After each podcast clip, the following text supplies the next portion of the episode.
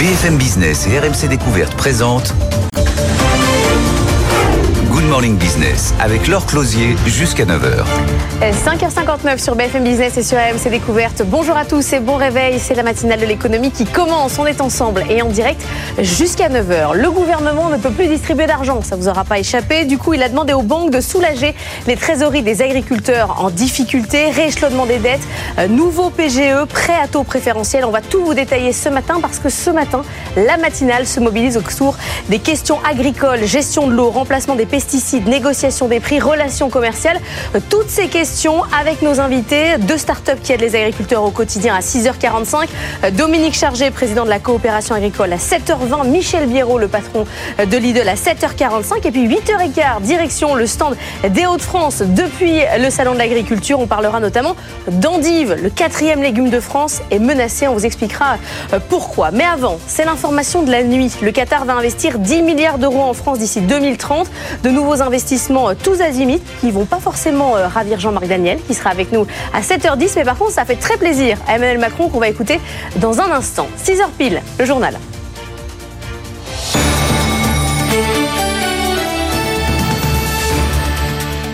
Je me réjouis aujourd'hui de voir converger les visions France et Qatar 2030, qu'il s'agisse d'un plan ambitieux d'investissement de 10 milliards d'euros que nous avons signé cet après-midi voilà, Emmanuel Macron qui s'est exprimé euh, hier lors de ce dîner avec l'émir du Qatar, Stéphanie Colo. Il y a eu euh, pas mal d'annonces. Effectivement, au cœur des discussions, il y avait euh, la guerre entre Israël et le Hamas et la négociation d'une trêve avant le Ramadan, mais aussi donc cet investissement conséquent, 10 hein, milliards d'euros en France d'ici 2030. Nathan, quels secteurs sont concernés? Oui, des secteurs clés, transition énergétique, semi-conducteurs, aérospatiale, intelligence artificielle, mais aussi la santé, l'hôtellerie la culture. 10 milliards destinés aux startups françaises innovantes et à des fonds d'investissement au bénéfice mutuel des deux pays.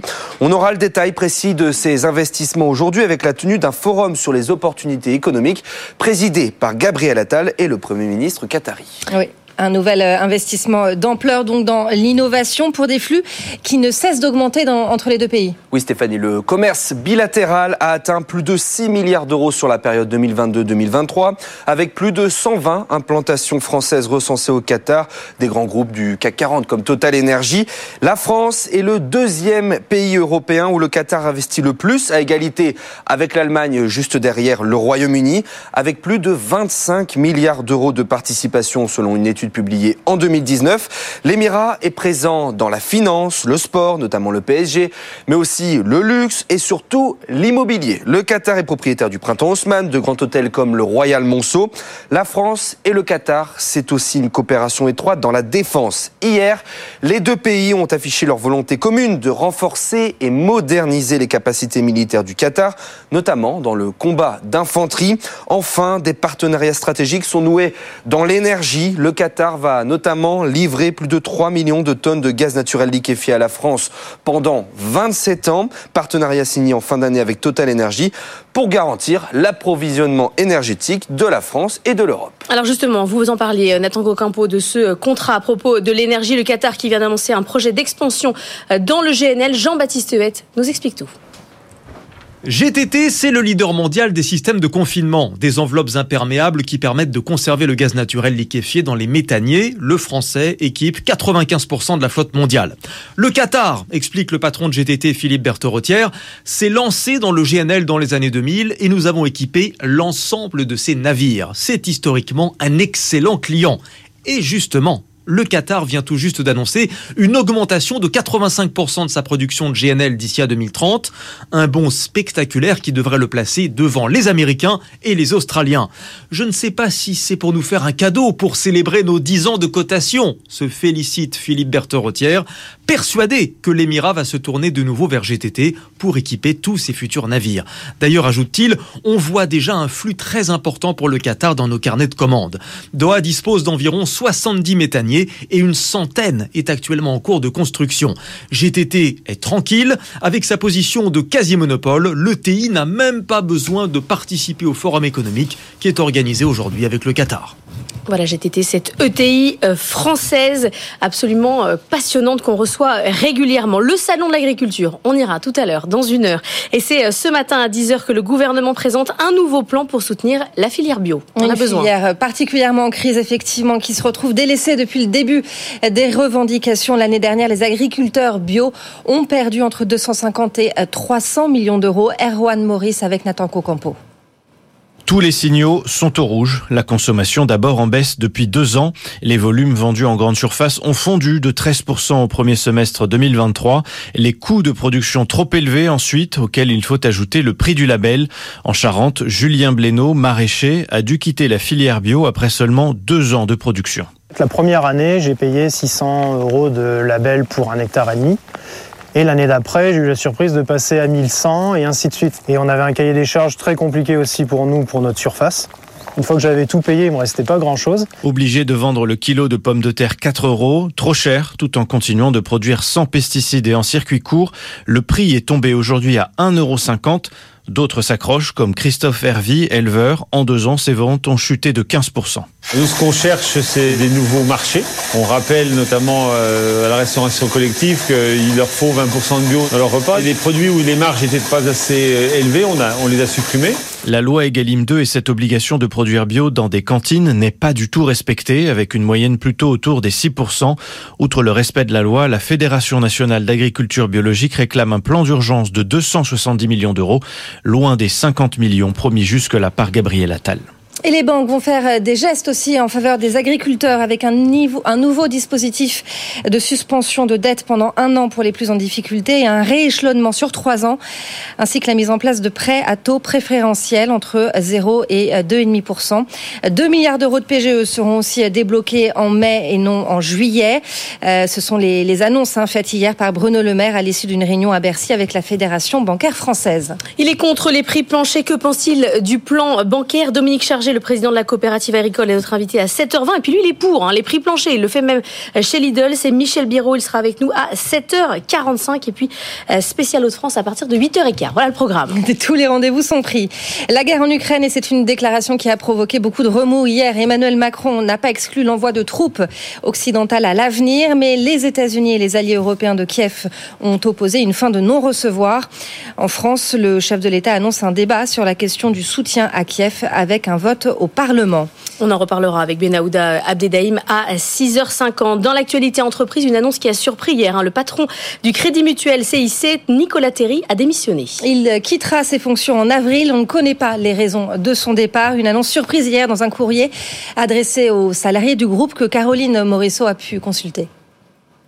Nicolas Terry aura été euh, déroutant jusqu'au bout. Hein. À 58 ans, il a décidé de lâcher euh, les rênes du groupe pour devenir simple salarié. Il continuera notamment à travailler avec Laurent Berger, le patron de la CFDT, qu'il avait débauché l'an dernier pour s'occuper de tous les sujets euh, RSE du groupe. Un choix purement personnel, hein, dit-il. Officiellement, le groupe ne traverse aucune difficulté. Au contraire, il vient de publier un bénéfice record l'an dernier.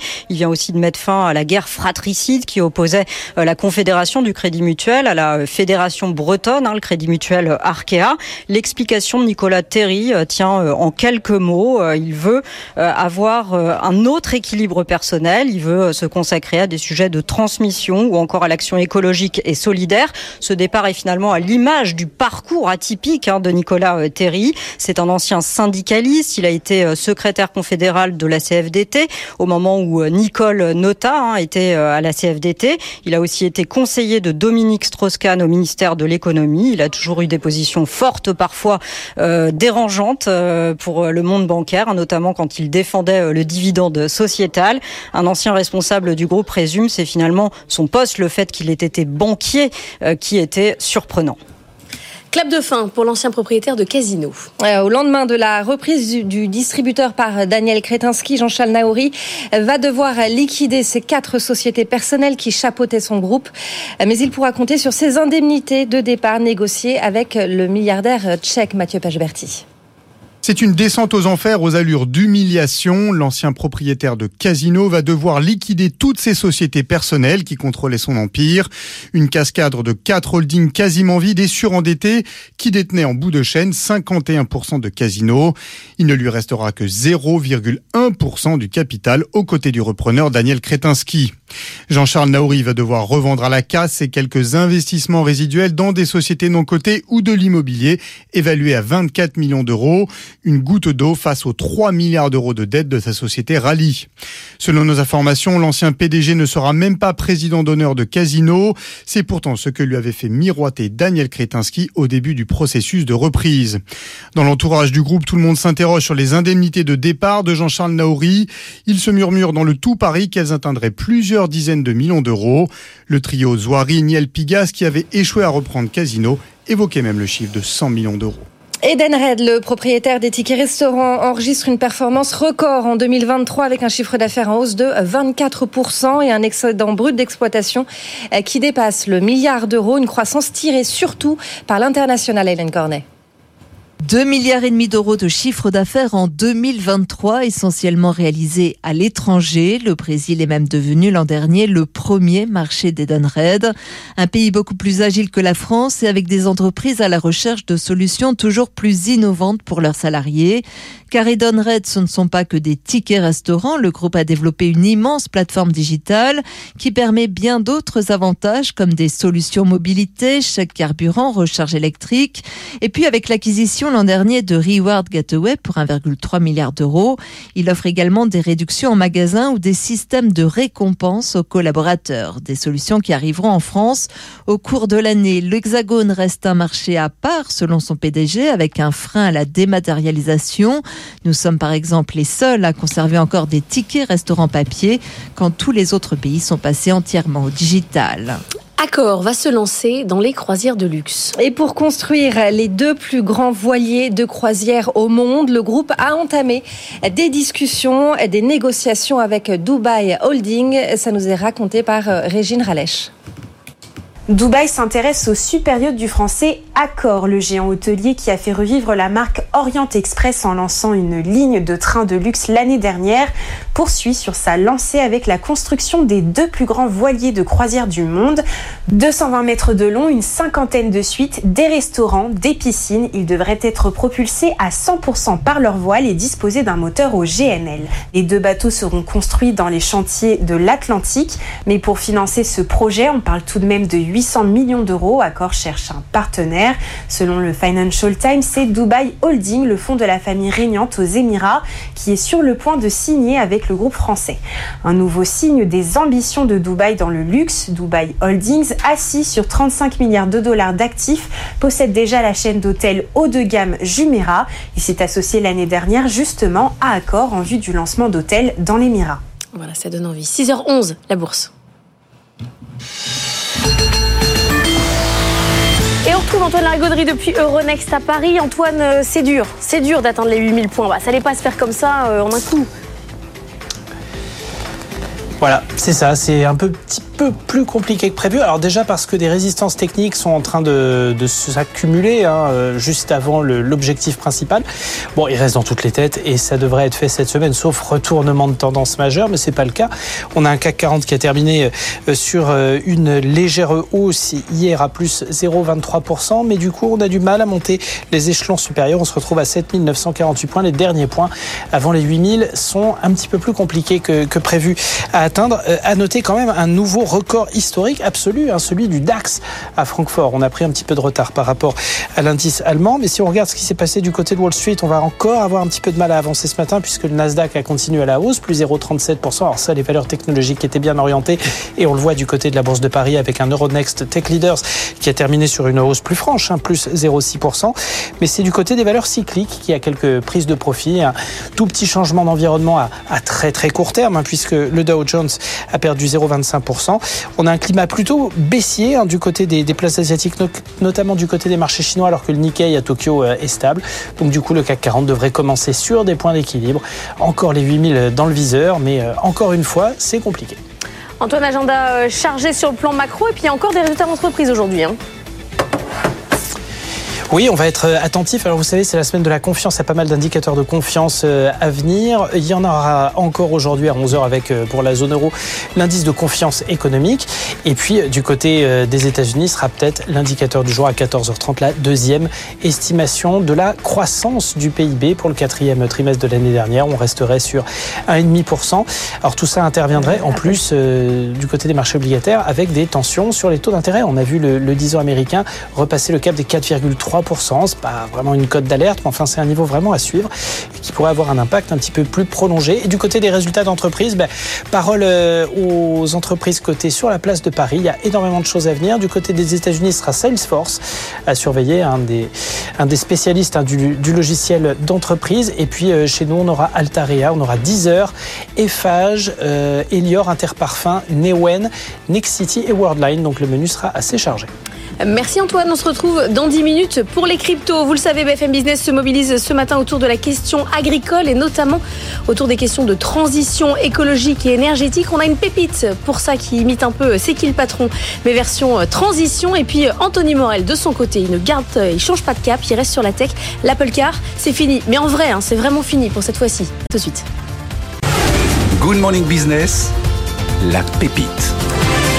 Pépite dédiée évidemment aux questions agricoles ce matin puisque c'est notre thématique dans la matinale de l'économie. Avec vous, Annalisa Capellini, on va parler de transition. Il faut trouver un moyen de la financer, cette transition pour les agriculteurs. Exactement, parce que parmi les, les raisons de la colère hein, qu'on a vu ces dernières semaines, il y avait la question de, de la rémunération, bien sûr, mais aussi la question de l'accompagnement. Donc on incite souvent les agriculteurs à aller vers le bio, mais ensuite on ne les accompagne pas ou alors euh, pas suffisamment. Surtout au début, on sait que les deux, trois premières années de transition justement vers les bio mmh. peuvent être euh, très, très compliquées. C'est pour ça, Maxime Durand, que vous avez créé Transition. Vous commercialisez des produits d'épicerie et vous assurez à vos producteurs partenaires une juste rémunération. Alors, quand on parle juste rémunération, on parle de combien au fait? Exactement. Nous, en fait, on achète la matière première auprès des agriculteurs à un prix juste, en moyenne 62% plus cher que le conventionnel, ce qui leur permet de bien se rémunérer pendant toute la période de conversion. Donc, c'est deux à trois ans compliqués entre le non bio et le bio. Alors, ça ressemble un peu à c'est qui le patron dans l'idée, c'est-à-dire qu'on dit aux consommateurs, voilà, ce produit permet euh, soit aux agriculteurs de, de toucher une juste rémunération, soit de financer la transition. Le problème, c'est est-ce qu'il y a un marché? Quand vous voyez à quel niveau est le marché du bio aujourd'hui, c'est quand même très compliqué. Est-ce que vous êtes sûr que c'est le bon créneau en matière de marché? Est-ce que c'est économiquement la meilleure idée Peut-être pas. En tout cas, au niveau engagement, oui, j'en suis convaincu. Oui, mais ça, c'est pas une association. Non, tout à fait. En tout cas, aujourd'hui, ce qu'on voit, c'est que ça fonctionne. Euh, qu'on a des euh, consommateurs qui achètent ton produit, qu'on a des magasins qui les référencent, qu'on a un chiffre d'affaires donc en croissance de x2 presque euh, tous les ans. Donc, euh, ça fait 5 ans qu'on fait ça. C'est pas le meilleur timing. On a pu faire ça à une autre période. Mais en tout cas, on est convaincu de ce qu'on fait. On est convaincu qu'il y a un marché.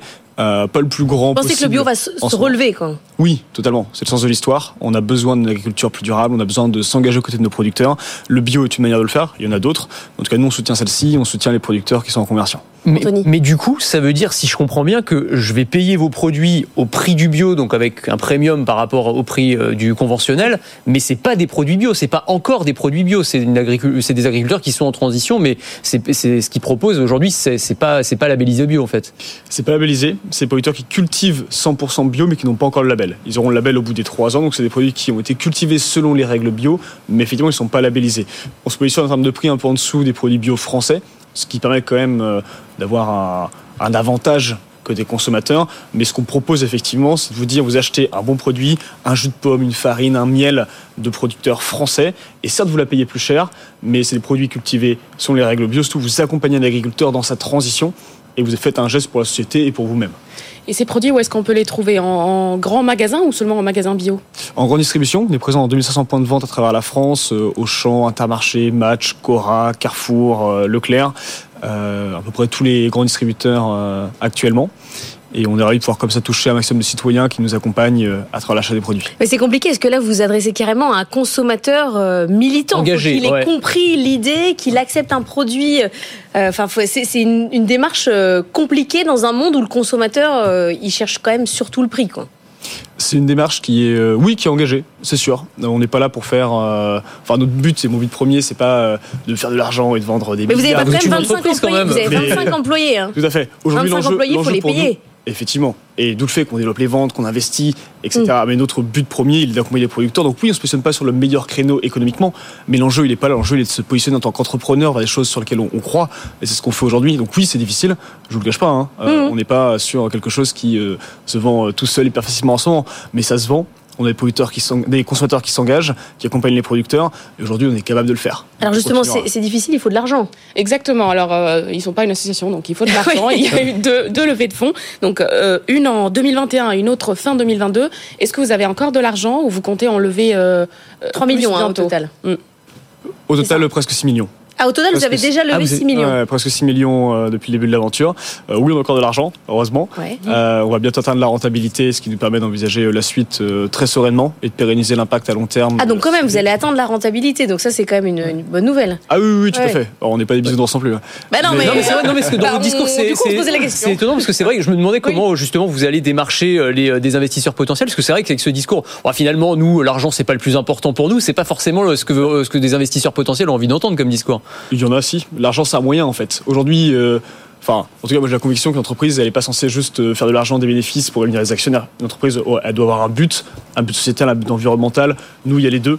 Euh, et ma motivation première, effectivement, c'est pas de faire l'argent, c'est pas euh, me lever le matin en me disant, bah yes, aujourd'hui, c'est Mais quand même, vous regardez un peu les bidas. Euh, oui. Évidemment, on est entreprise, on doit pérenniser à long terme l'impact, et l'argent est un moyen de nous permettre d'accompagner plus de producteurs, et ce sur le long terme. Donc oui, on le regarde évidemment, mais c'est pas la motivation première de ce qu'on fait. Bon, il y en a un autre qui regarde un peu son, son EBITDA, c'est Apple. Et du côté de l'Apple Car, ça va pas le faire. C'est l'objet de la chronique d'Anthony Morel. Merci beaucoup d'avoir été avec nous ce matin. Ça s'appelle Transition. Culture Geek.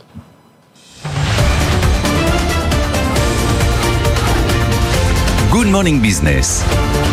Culture Geek. Bon bah voilà, c'est fini. Bon, en même temps, je sais pas qui y croyait encore que l'Apple Car allait sortir, mais il y avait encore des gens, c'était pas complètement enterré. En tout, là, en tout cas, là, c'est clair. Selon Bloomberg, après 10 ans de travail et d'incertitude, Tim Cook dit on arrête l'Apple Car, elle verra pas le jour. Ah oui, c'est vrai. Alors les, les rares fans d'Apple qui peut-être s'imaginaient encore au volant d'une Apple Car euh, avec euh, leur iPhone dans la main, euh, non, va falloir oublier. Effectivement, le projet est définitivement enterré. Alors, quand on dit plus personne n'y croyait, Apple voulait continuer à y croire quand même à ce projet baptisé en interne Titan, dont ils n'ont jamais parlé publiquement, mais qui était quand même un pari industriel énorme. Ça fait dix ans qu'ils travaillent sur le sujet. Ils ont investi des milliards de dollars en recherche et développement. Il y avait quand même 2000 personnes, 2000 salariés à temps plein. C'était une Ah oui. entreprise dans l'entreprise. C'était quand même pas rien. Et au début, ce projet, il était extrêmement ambitieux. C'était donc une voiture électrique autonome, mais quand je dis autonome, c'est autonome de niveau 5, c'est-à-dire sans volant ni pédale, donc ce qui se fait de mieux, hein, le NEC plus ultra. Pour ceux qui nous regardent à la télé, les images qu'on voit derrière, ce ne sont évidemment pas des images officielles, ce sont des fantasmes de fans, oui. des concepts Y a pas d'image imaginés. Non, il y a zéro. Mais non, mais Apple n'a jamais, ne serait-ce que prononcé le mot Apple Car ou quoi que ce soit. Ça n'a jamais, ça a été complètement gardé secret. Mais Enfin, c'était un secret quand même de, de Polichinelle. Donc, ce projet très ambitieux au départ. Et puis, ils se sont rendus compte très rapidement que c'était un petit peu compliqué. Ils ont revu leurs ambitions à la baisse. Le projet, on le sait, avait euh, du plomb dans l'aile. Et puis, bah, finalement, euh, voilà, il, il passe, il passe à autre chose, quoi. Le sujet, c'est quand même qu'être constructeur de voitures, ça s'improvise pas. C'est exactement ça. C'est-à-dire qu'on dit souvent que euh, les voitures, c'est des smartphones sur roues. Et c'est vrai dans une certaine mesure, mais ça s'arrête pas là. Je veux dire, construire des voitures, ça reste un métier. C'est compliqué.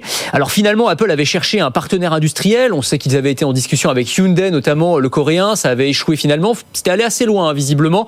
Il y avait Foxconn aussi. Foxconn qui s'est diversifié dans les voitures. Ça aurait été un match parfait parce que. Foxconn, il fabrique déjà les iPhones. Donc c'était assez logique. Mais finalement, ça ne s'est pas fait euh, non plus. Alors pour autant, le projet avançait. hein. Par exemple, rien que l'an dernier, on sait qu'il y a des voitures autonomes Apple avec les logiciels d'Apple, alors qui étaient maquillés évidemment, mais qui circulaient sur les routes californiennes, qui ont fait des dizaines de milliers de kilomètres. Donc ils continuaient à y croire, mais il y avait quand même plein de problèmes, des problèmes de, de scepticisme en interne, euh, des problèmes de turnover. Il y a eu beaucoup de changements à la tête du projet, et donc finalement, bah, Apple préfère euh, bah, quitter, euh, jeter l'éponge complètement, quoi. Faut dire qu'aujourd'hui, euh, Anthony, il y a de quoi faire en matière euh, d'investissement. Il y a, il y a des milliards à mettre dans l'intelligence artificielle. Alors c'est ça qui est très intéressant, c'est qu'en fait cette- cet abandon nous dit aussi les objectifs stratégiques d'Apple. Ce qui a été annoncé en interne visiblement, c'est ce qu'explique en tout cas Bloomberg, c'est qu'il y aura des licenciements, mais qu'une grande partie des 2000 salariés vont être réaffectés aux efforts d'intelligence artificielle d'Apple. Alors c'est pas complètement idiot parce que la voiture autonome, il y a de l'intelligence artificielle. Certains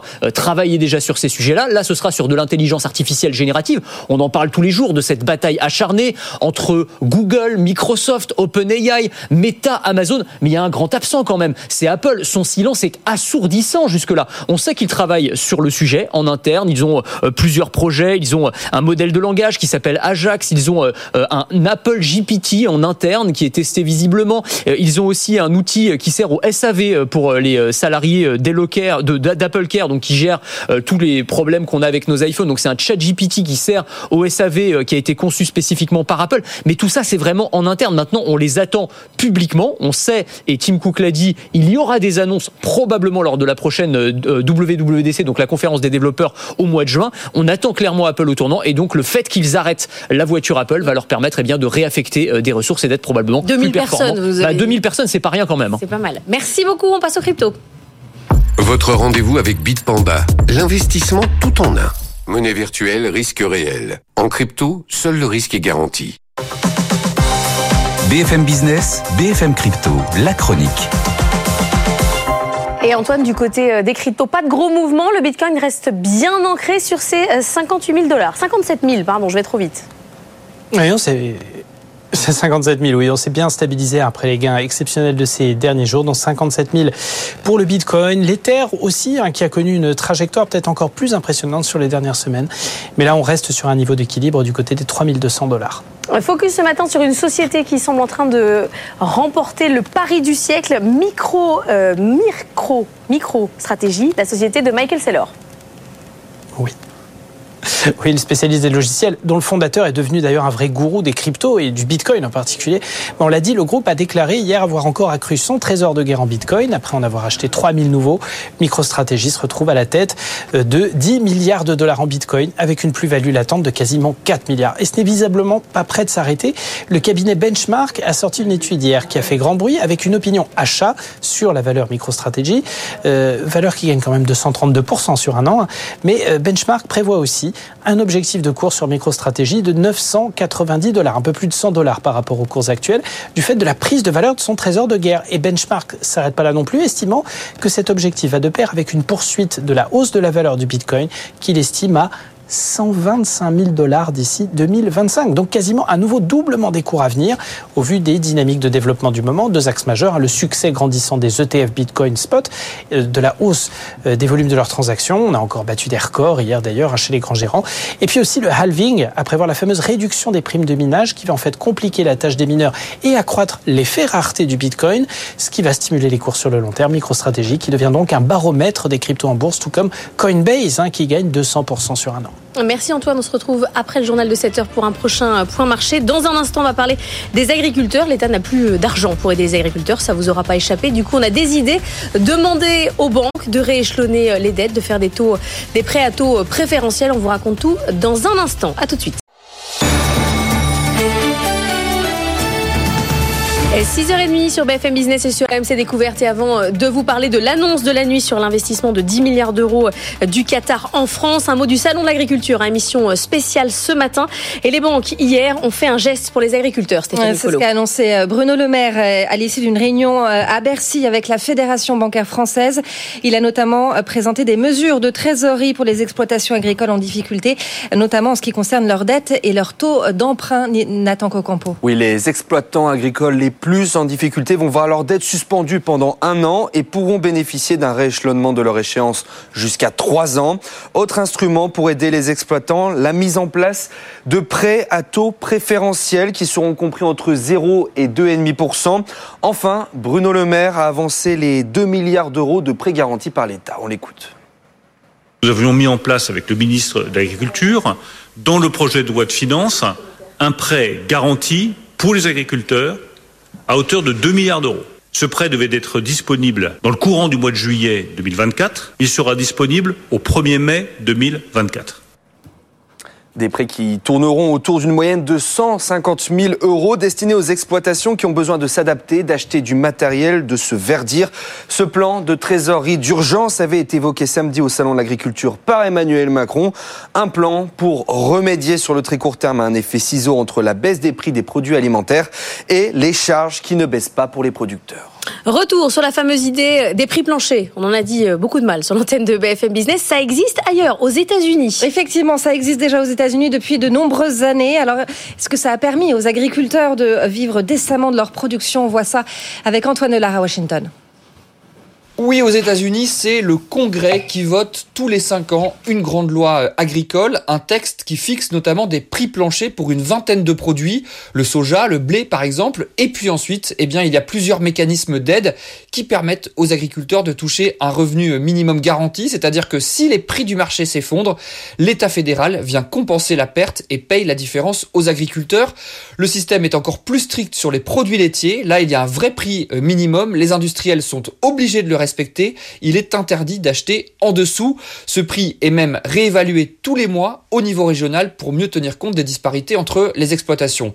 Alors attention, ce système n'est pas parfait, les petites exploitations laitières ne s'en sortent pas, beaucoup ont mis la clé sous la porte ces dernières années. En moyenne, malgré ce système de prix plancher, elles perdent 45 cents par litre de lait euh, produit. Et c'est d'ailleurs tout le problème avec euh, ces mécanismes, ils profitent essentiellement aux méga fermes. Selon une étude, 10% des exploitations les plus grandes ont capté à elles seules les deux tiers des aides fédérales agricoles. Voilà, c'est loin d'être parfait, la question euh, des prix planchers. On en reparlera avec Dominique Chargé, euh, président de la coopération agricole à 7h20. Lui, il est euh, totalement contre. Inquiet pour, c'est Michel Biro, le patron de Lidl. Il sera avec nous à 7h45. Toujours aux États-Unis, Joe Biden remporte la primaire démocrate du Michigan malgré un mouvement de contestation d'électeurs du parti, mécontent du soutien apporté par la Maison-Blanche à l'offensive menée par Israël dans la bande de Gaza. Côté républicain, Donald Trump s'est de nouveau imposé avec une large avance sur sa rivale Nikki Haley. L'ancien président conforte ainsi son statut de favori pour l'investiture du parti. On en vient à l'annonce de la nuit. Le Qatar qui va investir 10 milliards d'euros en France d'ici 2030. Déclaration à l'occasion de la visite de l'émir en France, une première depuis 2013 au cœur des discussions. La guerre entre Israël et le Hamas et la négociation d'une trêve avant le ramadan.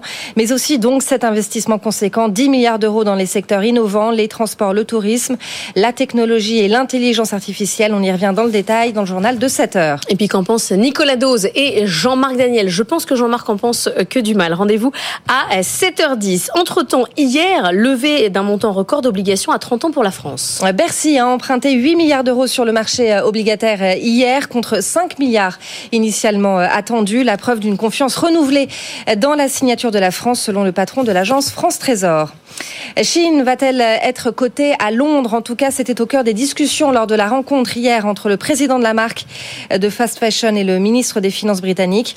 Ce serait la deuxième plus grosse entrée en bourse au Royaume-Uni derrière celle du géant des matières premières Glencore. La porte-parole de Chine est l'invité de Good Morning Business demain à 7h45. Et puis on a un gros dossier média sur le feu. Oui, c'est aujourd'hui que le gendarme de l'audiovisuel lance son appel à candidature pour la remise en jeu de 15 fréquences Soit la plus importante vague d'attribution depuis 20 ans, un potentiel Big Bang pour le secteur, Julien Casqui.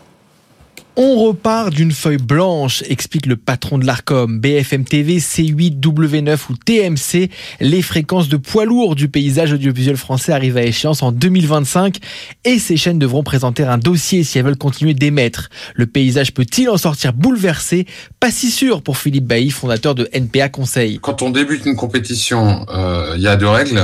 L'une, c'est que tout le monde peut gagner, mais la deuxième, c'est que généralement, quand on a déjà de l'expérience, on est quand même favoriser l'expérience acquise. Ça n'est pas un critère déterminant, mais ça compte évidemment quand même. Le sort de certaines chaînes est cependant incertain, et notamment celle de Vincent Bolloré, C8 et CNews. Le régulateur est attendu au tournant alors que les deux chaînes ont multiplié les controverses, surtout que de nouveaux acteurs pourraient entrer dans la danse. Xavier Niel a été candidat pour la fréquence d'M6. Il avait dit à l'époque que s'il n'avait pas la fréquence M6, il ne reviendrait pas. On pourra en juger dans, dans quelques temps. Rodolphe Saadé est déjà un actionnaire de M6. Il pourrait aussi décider de candidater pour certaines euh, fréquences. Daniel Kretinsky, les groupes L'Express et l'équipe pourraient aussi être intéressés. Le verdict est attendu à l'automne. Et on a appris hier soir que Bernard Arnault voulait racheter Paris Match. Il est entré en négociation exclusive avec Lagardère. L'hebdomadaire était passé sous le giron de Vivendi en novembre dernier. Selon le point, l'offre tournerait autour d'une centaine de millions d'euros. On termine avec une bonne nouvelle du côté de New York. Une école de médecine réputée du Bronx va rendre ses frais d'inscription gratuits à vie euh, pour tous les étudiants, soit 60 000 dollars par année d'études, après avoir reçu un don d'un milliard de dollars. Il provient d'une ancienne professeure de l'école, veuve et héritière d'un financier de Wall Street. Il est 6h37, c'est l'heure du retail. Morning Retail avec Altavia. Altavia, le groupe de communication internationale dédié au retail. Good Morning Business, Morning Retail. Salon de l'agriculture, salon de l'agriculture, mais salon du vin aussi. Euh, Eva Jaco voulait mettre l'accent sur ce point aujourd'hui, notamment avec euh, une start-up qui s'appelle Les Grappes, qui facilite l'achat de vin en direct auprès de 1000 vignerons récoltants qui se lancent dans la grande distribution avec un concept clé en main pour les distributeurs et pour les vignerons. Oui, si on prend par exemple euh, le domaine du Moulin de l'Horizon, c'est un domaine situé en plein cœur de la vallée de la Loire. Eux, ils produisent à peu près 100 000, 120 000 bouteilles par an. Ils ont 8 000 clients.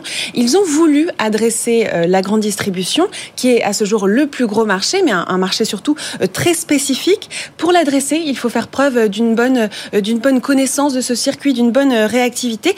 Ils sont donc passés par l'intermédiaire de nous vignerons et vendent à présent dans une dizaine de supermarchés et hypermarchés. C'est donc ça, ce concept lancé par les grappes, nous vignerons, mettre en relation deux marchés qui ont du mal habituellement à se parler, à se rencontrer. C'est un concept qui a été inspiré par le succès euh, de euh, C'est qui le patron C'est donc une solution euh, clé en main pour la grande distribution, fondée par Loïc Tanguy pour réenchanter les rayons vin. On l'écoute. Aujourd'hui, en moyenne, il y a 600 à 700 références en grande distribution et celles-ci ne sont pas du tout valorisées, ne sont pas du tout mises en avant. Donc, ce qu'on veut faire avec, avec nous vignerons, c'est vraiment d'apporter du contenu et de pouvoir valoriser les vignerons du collectif qu'on vient mettre en grande distribution. Alors, c'est le début. Hein. Il y a 30 000 vignerons. Là, dans ce dispositif-là, ils sont 19. Avant le début. Voilà, c'est un début. Ils sont, euh, pour l'instant, euh, il y a 70 magasins qui sont euh, partenaires. Alors, essentiellement des indépendants, puisque les adhérents peuvent choisir eux-mêmes leur propre, leur propre sélection. On peut citer, par exemple, le Leclerc de Granville, Intermarché à Noisy-le-Grand ou encore certains Cora.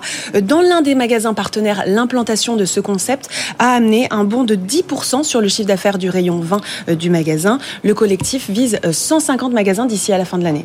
Il y a quand même un sujet euh, consommation, c'est qu'on boit de moins en moins de vin. Oui, c'est vrai qu'en GMS, en grande et moyenne surface l'an dernier, le rayon vin a vu ses ventes en volume chuter de 10%. Aujourd'hui, la grande distribution, euh, c'est un pilier de la filière euh, viticole. Il y a près de 70% des volumes de vin qui y sont distribués, dont la moitié correspond à des grands industriels du vin qui peuvent produire plus et fournir de gros volumes. L'idée de nos vignerons, c'est vraiment de co-créer euh, une marque qui est coportée euh, par les vignerons pour être euh, mieux distribuée. Donc ça, on l'a compris en grande distribution. Mais le collectif s'est aussi rapproché de Mimosa. C'est une entreprise de financement qui va les aider à avoir des avances de trésorerie, puisqu'il faut savoir que entre la production et la distribution, parfois peut s'écouler neuf mois sans forcément toucher de l'argent. Donc euh, voilà, c'est très important. Le salon de l'agriculture, je vais y aller. Je vais avec mes, petits pieds et mes petites baskets à partir de 7h45. On sera avec Michel Biro, le patron de Lidl. Et pour l'instant, eh bien, on va encore parler un peu euh, d'alimentation avec la Uni Web. Good Morning Business, la pépite du web. Ne dites plus steak, escalope, jambon, entrecôte, filet, faux filet si jamais euh, ce sont des produits végétaux. Alors c'est pas nouveau, c'était dans les tuyaux, mais là désormais on en est au décret. Il a été publié hier. Toutes ces dénominations euh, sont réservées aux produits animaliers, donc interdits pour les produits euh, à base de protéines végétales. On ne dira plus jambon végétal, saucisse vegan, bacon végétarien. Il y avait eu un décret hein, déjà publié en juin 2022, mais il avait été suspendu en référé par le Conseil d'État. Il y a quand même des amendes qui vont avec, 1500 euros d'amende pour une personne physique, 7500 pour euh, une entreprise. Et puis, euh, vous avez euh, un an pour écouler vos stocks existants. Alors, je vous laisse quand même réfléchir à ce qu'on va utiliser comme nom. Il y a de quoi faire. Compliqué, hein Il y a quelques agences de marketing sur le coup. Ouais, qui vont bosser, ouais. Pas facile pour les consommateurs après de comprendre exactement ce qu'on mange. La question, ça va être aussi qu'est-ce qui va se passer pour les produits à base de cellules souches dont on a beaucoup parlé, eh qui sont des alternatives aux végétaux, qui sont de la viande mais en même temps pas de la viande. Est-ce que ça fait partie de la réglementation ou pas? Ah là là, c'est compliqué. Merci beaucoup, Anthony Moreau pour cette remarque très intéressante. Dans un instant, on va être avec deux French Tech. Vous ne bougez pas, Anthony. Vous restez euh, avec moi, Agriodor et Abelio. Agrio, deux startups qui aident les agriculteurs au quotidien, que ce soit sur la question des pesticides ou tout simplement de la rentabilité. À tout de suite. Good Morning Business. French Tech. 6h44 sur BFM Business et sur AMC Découverte. Et c'est l'heure de notre French Tech avec deux startups qui travaillent évidemment euh, sur les questions agricoles. Il y a aujourd'hui entre 400 et 500 euh, startups selon la ferme digitale qui cherchent des solutions sur l'eau, sur le carbone, sur la météo et sur les entrants. Aujourd'hui, on est avec Alain Thibault. Bonjour. Vous êtes le Bonjour, président d'Agriodor. Vous êtes une startup rennaise. Vous travaillez sur la question des pesticides. Vous allez nous raconter euh, sur quoi exactement dans un instant. Grégoire Dupré, bonjour. Vous êtes le PDG d'Abelio. Vous vous aidez les agriculteurs à la décision grâce à vos logiciels, grâce à vos drones qui sont extrêmement précis. C'est euh, très utile évidemment pour l'ensemble des agriculteurs. On va commencer par la question en ce moment au sein de l'agriculture. Les néonicotinoïdes du côté des betteraves, les endives qui ont elles d'autres problèmes avec des pesticides qui vont être interdits. Quelle est votre solution à vous chez Agriodor? Écoutez, on a une solution qu'on a bâtie en moins de trois ans euh, grâce à un programme lancé par l'État qui est le PNRI pour remplacer les néonicotinoïdes dans les champs de betteraves. Et euh, cette solution a fait ses preuves durant, durant trois ans. Cette année, on va tester dans les champs plus de 500 hectares avec l'aide de la filière, compagnie, euh, la, CGB et l'Institut technique de la betterave. Et on devrait commercialiser en fin de cette année cette solution en France si l'État nous accorde une dérogation. Donc soyons très très clairs, cette filière de la betterave qui dit euh, depuis des mois qu'il n'y a pas de solution pour faire une autre utilisation que les néonicotinoïdes, vous avez la solution. On a la solution. Et vous allez la mettre en œuvre. Et on va la mettre en œuvre avec l'aide de la filière de la betterave. Et c'est quoi la solution alors? C'est des alors, molécules naturelles, c'est ça? la, la, solution, euh, on a réussi à fabriquer des odeurs qui empêchent les pucerons d'arriver sur les, sur les betteraves. Ces, ces, odeurs, malgré tout, il y a des pucerons qui arrivent sur les betteraves. On les perturbe en termes de fécondité. On, on, on empêche le puceron de se reproduire et on l'empêche aussi de s'alimenter. Ce qui fait que dans tous les tests qu'on a pu avoir, on a à peu près 70%, 70 de pucerons en moins sur les champs de betteraves. Ces odeurs-là, on les a mis dans des petits granulés, oui. des minuscules granulés de quelques millimètres qu'on va épandre avec un quad. Euh, L'agriculteur, il est équipé d'un quad. C'est tout, vous déposez euh, sur, et il sur dépose le champ. ça, on, on, met à peu près 10 petits granulés, vous vous rendez compte, sur, euh, par, par mètre carré, et euh, ça tient pendant 28 jours, ça va diffuser une, une odeur très légère que nous, humains, on est incapables de, de percevoir. Et vous ciblez les pucerons, pas, pas les, mêmes en fonction... Exactement, exactement. Et tout ça est complètement naturel pour le tout coup Tout ça est complètement naturel. Ce que vous nous disiez pendant la pub, c'est que malgré tout ça, vous êtes considéré comme un pesticide, en oui, fait. on est, on est un parfum et on nous classe dans les pesticides. C'est typiquement une nouvelle technologie et donc, euh, principe de précaution, vous met dans les, les, plus dangereux. Donc, on est, on est censé remplacer les insecticides dans les champs et on nous met produits extrêmement dangereux. Donc, euh, pour, pour s'en sortir, heureusement, le ministère est très sensible à ce qui se passe et, et euh, nous l'espérons, nous obtiendrons une dérogation en fin de cette année. Mais au niveau de l'Europe, il nous faudra 7 ans pour avoir le droit de commercialiser le produit euh, dans, dans, tous les pays d'Europe. 7 ans, c'est très long. Ah, 7 ans, c'est plus que très long et financièrement, c'est une catastrophe. C'est ce qui fait qu'il y a de grandes chances qu'on parte aux États-Unis et au Brésil pour, euh, pour, pour, adresser ces marchés qui sont gigantesques et avec des, des, des délais d'homologation de 18 mois. On sera à partir de 8h15 sur le stand euh, des Hauts-de-France. Il y a évidemment le sujet de la betterave, il y a le sujet de l'endive. Pour oui. l'endive, vous pouvez faire quelque chose ou pas ah, le, le, le, Il y a trois pesticides faire... qui vont être interdits. Exactement. Là. Euh, en, en Hauts-de-France, il y a aussi le problème de la pomme de terre. Sur l'endive, on peut faire quelque Vico chose. Aussi, vous voyez Alors, la pomme de terre, c'est encore un très gros marché à très forte valeur ajoutée. Notre produit fonctionne sur une pomme de terre. On va avoir des tests cette année de ce point de vue-là. L'endive, c'est un autre puceron.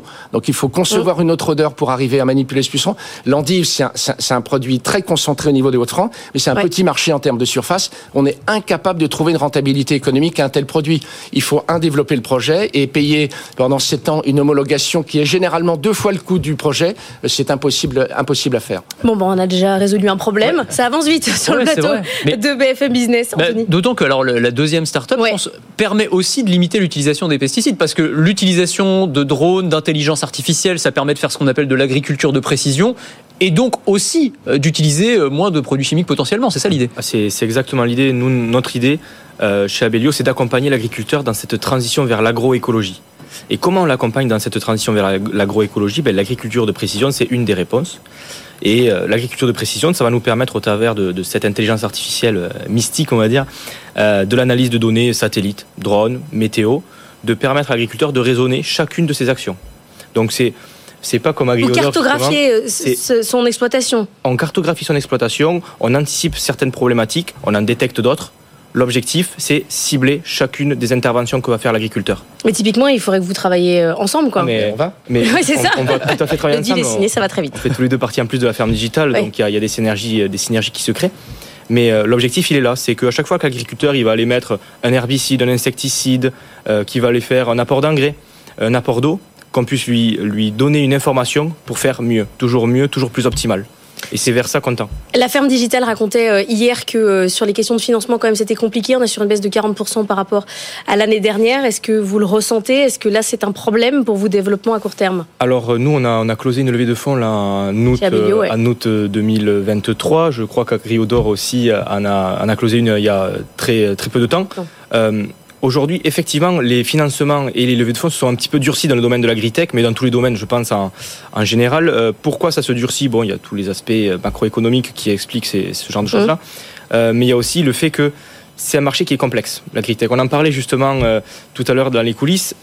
C'est un marché aujourd'hui qui a du mal à, à vraiment intéresser des acteurs financiers. Pourquoi? Parce que c'est un marché qui est lent.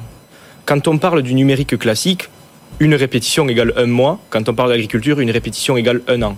Mm. Alain Thibault, c'est bon, vous n'avez sur les fonds Non, vous nous dites que vous allez partir Sur les fonds, on a levé 8 alors. millions d'euros, 5 millions en mai dernier et, et vendredi dernier, on a complété 2-3 puisque le produit betterave, on l'a mis au point plus rapidement. Donc, euh, on a quelques réserves et euh, mon board a accepté qu'on s'internationalise extrêmement rapidement et qu'on aille sur des marchés très compétitifs mais gigantesques qui sont les, les États-Unis et, le Brésil où les délais de l'homologation sont de 18 à 24 mois. Donc, euh, Oui, on- ça n'a on- rien à on voir. peut aller, Nos euh, 7 ans. Oui. alors, mais malgré tout, la bonne nouvelle, on annonce cet après-midi un contrat euh, euh, justement où- où- où- avec un leader mondial de l'agrochimie qui va euh, distribuer notre, no- notre produit sur la France puis sur l'Europe au niveau de la betterave. Donc ça y est, on est passé à la phase industrielle. On est passé à la phase industrielle. Pour vous donner quelques chiffres, 2 tonnes pour les 500 hectares cette année, une cinquantaine de tonnes de, de produits granulés dans, dans les champs l'an prochain en France. Ah oui, ça va très vite. Merci beaucoup Alain Thibault, président d'Agriodor, Grégoire Dupré, PDG d'Abellio, d'avoir été avec nous. Direction le Salon de l'Agriculture. Pour moi, ça sera à 7h45 à la rencontre de Michel Biérot, le patron de Lidl. Tout de suite, c'est Benaouda Abdedaïm. Good Morning Business, le monde qui bouge. Benaouda, on va revenir ensemble sur cette phrase d'Emmanuel Macron euh, prononcée euh, lundi soir qui continue de faire réagir. L'envoi de troupes au sol pour soutenir l'Ukraine ne doit pas être exclu. Du côté de l'Alliance Atlantique, on ne suit pas du tout ce raisonnement. Oui, dans le sens euh, de ce qu'a exprimé Emmanuel Macron, le spécialiste français des questions stratégiques, Bruno Tertré, écrit qu'il y a lieu parfois de renverser la table.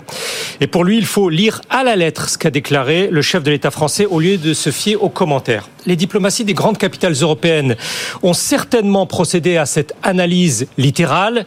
Et pour l'heure, le constat, c'est qu'aucune ne se félicite de ce renversement de table. Londres, Rome, Madrid, Varsovie restent sur la ligne réaffirmée hier par le secrétaire général de euh, l'Alliance Atlantique. Pas de plan pour l'envoi de soldats en Ukraine. Berlin, pour sa part, marque encore plus fermement ses distances. Olaf Scholz a exclu tout éventuel déploiement de troupes terrestres de pays de l'OTAN.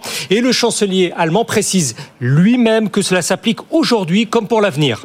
Le chef du groupe parlementaire du Parti social-démocrate au pouvoir à Berlin adresse une leçon sur l'art de gouverner qui, dit-il, ne consiste pas en de paroles euh, fracassantes, mais se manifeste par un soutien concret tout en prenant en compte les risques d'escalade inhérents à toute guerre. Le vice-chancelier allemand s'autorise ainsi, en conséquence, à conseiller à la France de réfléchir plutôt à la façon d'augmenter enfin ses fournitures d'armement aux Ukrainiens.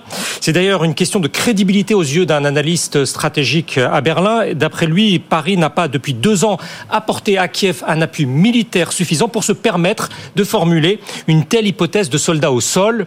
Cela n'empêche pas cet observateur allemand de valider l'idée française d'une ambiguïté stratégique afin de dissuader Moscou d'aller plus loin. Le ministre français des Affaires étrangères a souligné euh, hier qu'il ne s'agirait aucunement d'atteindre le seuil de belligérance, comprendre une entrée en guerre avec la Russie. Alors justement, euh, la Russie a réagi comment? L'un des principaux titres de la presse moscovite euh, entame son passage en revue des réactions européennes par ce constat. Personne n'a soutenu la proposition d'Emmanuel Macron. Mais l'idée française d'ambiguïté stratégique, qui se veut dissuasive, est tout autant décortiquée à Moscou qu'à Berlin. Le porte-parole de la présidence russe a ainsi déclaré que le fait même de discuter de la possibilité d'envoyer certains contingents de pays de l'OTAN en Ukraine représente un nouvel élément très important. Interrogé alors sur le risque d'un conflit direct s'il s'agissait de troupes de combat, il laisse entendre, sans, être, euh, sans se montrer catégorique, que l'affrontement ne serait plus probable, mais inévitable. À chacun son ambiguïté, donc. Pour sa part, la porte-parole du ministère russe des Affaires étrangères, nettement plus dur dans le ton en général que son supérieur hiérarchique du Kremlin, revient sur le démenti français le mois dernier que Paris ait été impliqué dans le recrutement de mercenaires pour Kiev. La France avait alors parlé d'une propagande grossière de Moscou. À la lumière de ces déclarations du président français, cette représentante de la diplomatie russe écrit, je la cite, Emmanuel, avez-vous décidé de former une seconde division Charlemagne pour défendre le bunker du président ukrainien Volodymyr Zelensky? Ça veut une allusion à l'unité de soldats SS regroupant des volontaires français combattant à la fin de la Seconde Guerre mondiale pour le Troisième Reich allemand. Dans cette volonté absolue, déterminée de jeter le discrédit sur les derniers propos de la France, le ministre russe des Affaires étrangères, lui, proclame que les Français et le président Macron sont excessivement enthousiastes à l'idée de convoquer toutes sortes d'événements, se souciant peu de leurs résultats potentiels. Je n'attacherai pas trop d'importance aux conférences organisées à Paris. Fin de citation. Il reste donc à évaluer l'utilité de renverser la table. Merci beaucoup Benahouda Dedaïm. Le monde qui bouge, c'est à retrouver en replay et en podcast. Dans un instant, on va poursuivre notre émission spéciale Salon de l'agriculture. Le gouvernement n'a plus d'argent, du coup il a demandé aux banques d'aider les agriculteurs, échelonnement des dettes, nouveau PGE, on va tout vous détailler dans un instant. Et puis l'information de la nuit, hein, c'est 10 milliards d'euros. Benahouda, juste un mot, hein, 10 milliards d'euros du Qatar qui vont être investis depuis euh, d'ici 2030. C'est beaucoup, c'est pas beaucoup, c'est pour le Qatar, c'est pas beaucoup. C'est énorme étant Ah, donné énorme. que quand même c'est une réorientation des flux euh, gaziers exportés par le Qatar vers euh, les principales économies européennes. Donc c'est vraiment l'expression d'une alliance stratégique entre la France et le Qatar. Eh bien, on vous détaille tout ça dans un instant. Tout de suite. BFM Business et RMC Découverte présentent Morning Business avec Laure Closier jusqu'à 9h. 7h pile sur BFM Business et sur AMC Découverte. Bienvenue si vous nous rejoignez, c'est la matinale de l'économie qui continue. On est ensemble et en direct jusqu'à 9h. Le gouvernement ne peut plus distribuer d'argent, ça vous aura pas échappé. Du coup, il a demandé aux banques de soulager les trésoreries des agriculteurs en difficulté, rééchelonnement des dettes, PGE, prêts à taux préférentiel. On va tout vous détailler car ce matin, BFM Business se mobilise autour de la question agricole, gestion de l'eau, remplacement des pesticides, négociation des prix, relations Euh, Toutes ces questions avec nos invités. Dominique Chargé, le président de la coopération agricole, sera avec nous à 7h20. Michel Biérot, le patron de Lidl France, à 7h45. 8h15 depuis le stand des Hauts-de-France. On parlera endive, notamment. C'est le quatrième légume de France et il est carrément menacé de disparition. Mais avant de partir, parce que je vais y aller dans un instant au Salon de l'Agriculture, je vais vous laisser avec Stéphanie Colo qui va vous détailler l'information de la nuit. 10 milliards d'euros d'investissement de la part du Qatar. Ça va pas forcément ravir euh, Jean-Marc Daniel qui sera avec nous à 7h10, mais par contre Emmanuel Macron, lui, était très content. 7h01, le journal. Votre programme avec aucoffre.com. Achat, stockage et revente d'or physique gardé en coffre sécurisé. aucoffre.com.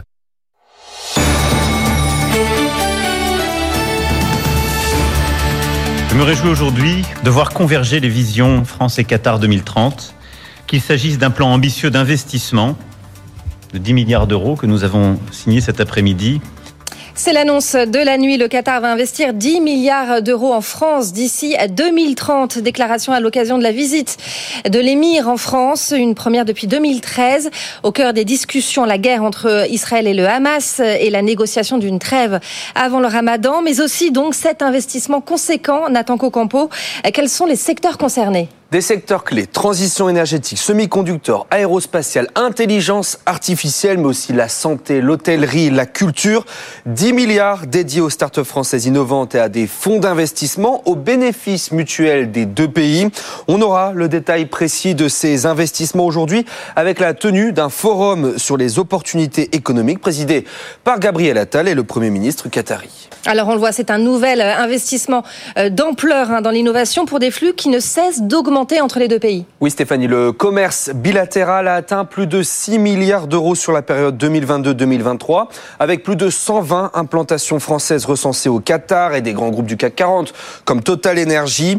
La France est le deuxième pays européen où le Qatar investit le plus, à égalité avec l'Allemagne et derrière le Royaume-Uni, avec plus de 25 milliards d'euros de participation selon une étude publiée en 2019. L'Émirat est présent dans la finance, le sport, notamment le PSG, mais aussi le luxe et surtout l'immobilier. Le Qatar est propriétaire du Printemps Haussmann, du grand hôtel, euh, de grands hôtels comme le Royal Monceau.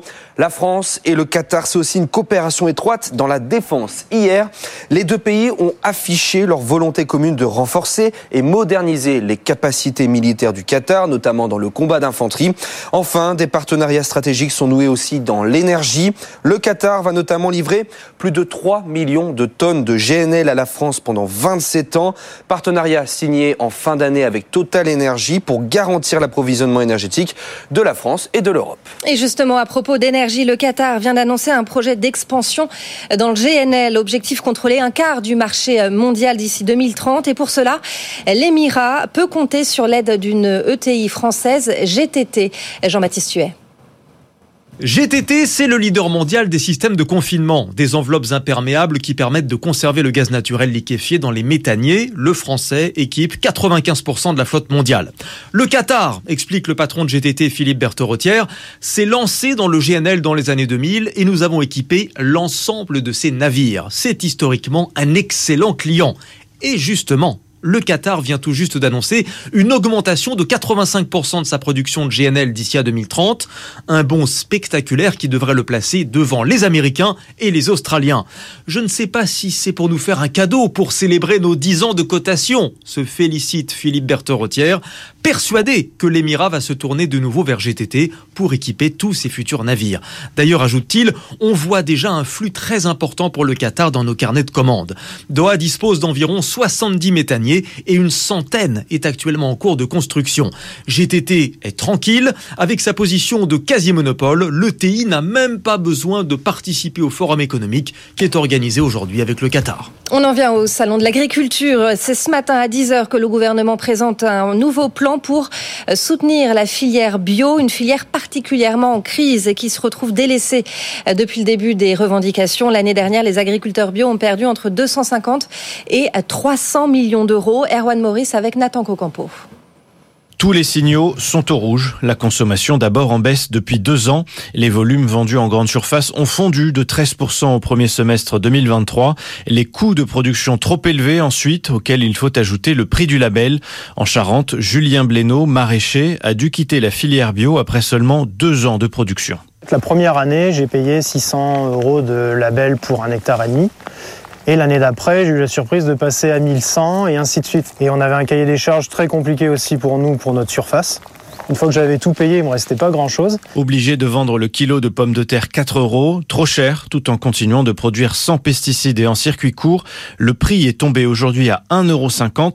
D'autres s'accrochent, comme Christophe Hervy, éleveur. En deux ans, ses ventes ont chuté de 15%. Nous, ce qu'on cherche, c'est des nouveaux marchés. On rappelle notamment euh, à la restauration collective qu'il leur faut 20% de bio dans leur repas. Les produits où les marges n'étaient pas assez euh, élevées, on, a, on les a supprimés. La loi Egalim 2 et cette obligation de produire bio dans des cantines n'est pas du tout respectée, avec une moyenne plutôt autour des 6%. Outre le respect de la loi, la Fédération nationale d'agriculture biologique réclame un plan d'urgence de 270 millions d'euros, loin des 50 millions promis jusque-là par Gabriel Attal. Et puis les banques aussi vont faire euh, des gestes en faveur des agriculteurs avec un nouveau dispositif de suspension de dette pendant un an pour euh, ceux qui sont en plus euh, les plus en difficulté et un rééchelonnement sur trois ans ainsi que la mise en place de prêts à taux préférentiels entre 0 et 2,5%. 2 milliards d'euros de PGE seront aussi débloqués en mai et non pas en juillet. Ce sont des annonces qui ont été faites hier par Bruno Le Maire à l'issue d'une réunion à Bercy avec la Fédération bancaire française. Notez que Dominique Chargé, le président de la coopérative agricole et, et sera sur ce plateau à 7h20. Michel Biérot, patron de Lidl, à 7h45 avec Laure Closier depuis le salon de l'agriculture. Le patron du Crédit Mutuel CIC, Nicolas Terry, démissionne. Il quittera ses fonctions en avril. On ne connaît pas les raisons de son départ. Une annonce surprise hier dans un courrier adressé aux salariés du groupe que Caroline Morisseau a pu consulter. Nicolas Terry aura été euh, déroutant jusqu'au bout. Hein, à 58 ans, il a décidé de lâcher euh, les rênes du groupe pour devenir simple salarié. Il continuera notamment à travailler avec Laurent Berger, le patron de la CFDT, qu'il avait débauché l'an dernier pour s'occuper de tous les sujets euh, RSE du groupe. Un choix purement personnel, hein, dit-il. Officiellement, le groupe ne traverse aucune difficulté. Au contraire, il vient de publier un bénéfice record l'an dernier. Il vient aussi de mettre fin à la guerre fratricide qui opposait la Confédération du Crédit Mutuel à la Fédération bretonne, hein, le Crédit Mutuel Arkea. L'explication de Nicolas Terry euh, tient euh, en quelques mots. Euh, il veut avoir un autre équilibre personnel. Il veut se consacrer à des sujets de transmission ou encore à l'action écologique et solidaire. Ce départ est finalement à l'image du parcours atypique hein, de Nicolas Terry. C'est un ancien syndicaliste. Il a été secrétaire confédéral de la CFDT au moment où Nicole Nota hein, était à la CFDT. Il a aussi été conseiller de Dominique Strauss-Kahn au ministère de l'économie. Il a toujours eu des positions fortes, parfois euh, dérangeantes euh, pour le monde bancaire, notamment quand il défendait euh, le dividende sociétal. Un ancien responsable du groupe résume, c'est finalement son poste, le fait qu'il ait été banquier, qui était surprenant. En Allemagne, une nouvelle grève commence aujourd'hui chez Lufthansa. Elle s'étend jusqu'à vendredi. Tous les aéroports allemands sont concernés. Les syndicats réclament 12% d'augmentation de salaire, soit 500 euros de plus par mois. Et puis, euh, Sony supprime 900 emplois dans sa branche PlayStation. Euh, ça représente 8% des effectifs mondiaux. Le studio de Londres, spécialisé dans les projets de jeux en réalité virtuelle, va complètement fermer ses portes. Les studios américains sont également concernés. Euh, Sony souhaite se concentrer sur les jeux mobile et PC. 7h09 euh, sur BFM Business et RMC Découverte. Tout de suite, on va faire un tour sur les marchés. Et on retrouve Antoine Larigauderie depuis Euronext. Bonjour Antoine. Bon bah décidément, hein, les 8000 points sont vraiment difficiles à atteindre.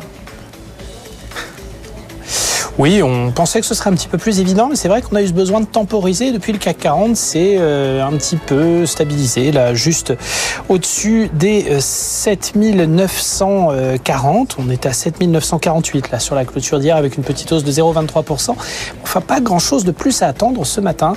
Et euh, c'est vrai que ces 8000 points sont un petit peu plus compliqués à atteindre que prévu. Bon, maintenant, on a peut-être besoin de souffler un petit peu. C'est vrai qu'on a eu des, des allègements sur un certain nombre de valeurs, un certain nombre de secteurs, mais que d'autres titres ont continué à bien bien se tenir et notamment stimulés par les très bons résultats d'entreprise, comme Bouygues hein, hier qui a pris 8%. Mais voilà, peu d'écho du côté de Wall Street où on a vu une clôture plutôt mitigée avec un Dow Jones qui a terminé sur une légère baisse. Alors on a senti que les valeurs techno, en tout cas, y étaient hein, hier avec un Euronext Tech Leaders qui a pris 0,6%, avec un Nasdaq qui a terminé sur une clôture en hausse, un plus 0,37%.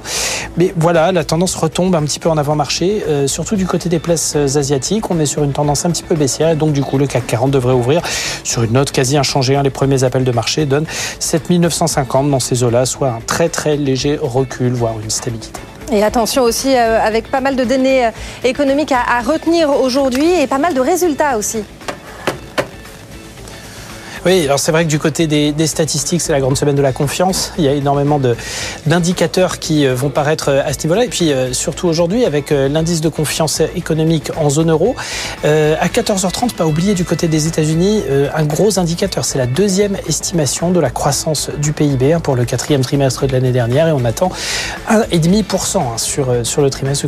Une confirmation des, premières données. Ne devrait pas y avoir d'aggravation outre mesure. On surveillera quand même les données d'inflation hein, qui restent particulièrement tenace. Euh, tout ça dans un climat un petit peu tendu hein, sur le marché obligataire et on a vu notamment la dette à 10 ans américaine revenir au-delà des 4,3%. Quant aux résultats, il y a beaucoup de choses à venir chez nous, hein, du côté de la Bourse de Paris, avec les résultats de Worldline, avec euh, Nexity, euh, Eiffage, Altarea dans le domaine de, l'immobilier. on, a également Deezer qui doit publier ses résultats, Elior, Interparfum, Newen et puis aux États-Unis, gros chapitre tech et entreprise hein, avec Salesforce qui doit publier ses trimestriels on sait que c'est vraiment un baromètre conjoncturel, hein, les résultats de Salesforce. Merci beaucoup Antoine Larigauderie. On vous retrouve dans une heure. Mais pour l'heure, il est 7h12. Euh, c'est place au débat.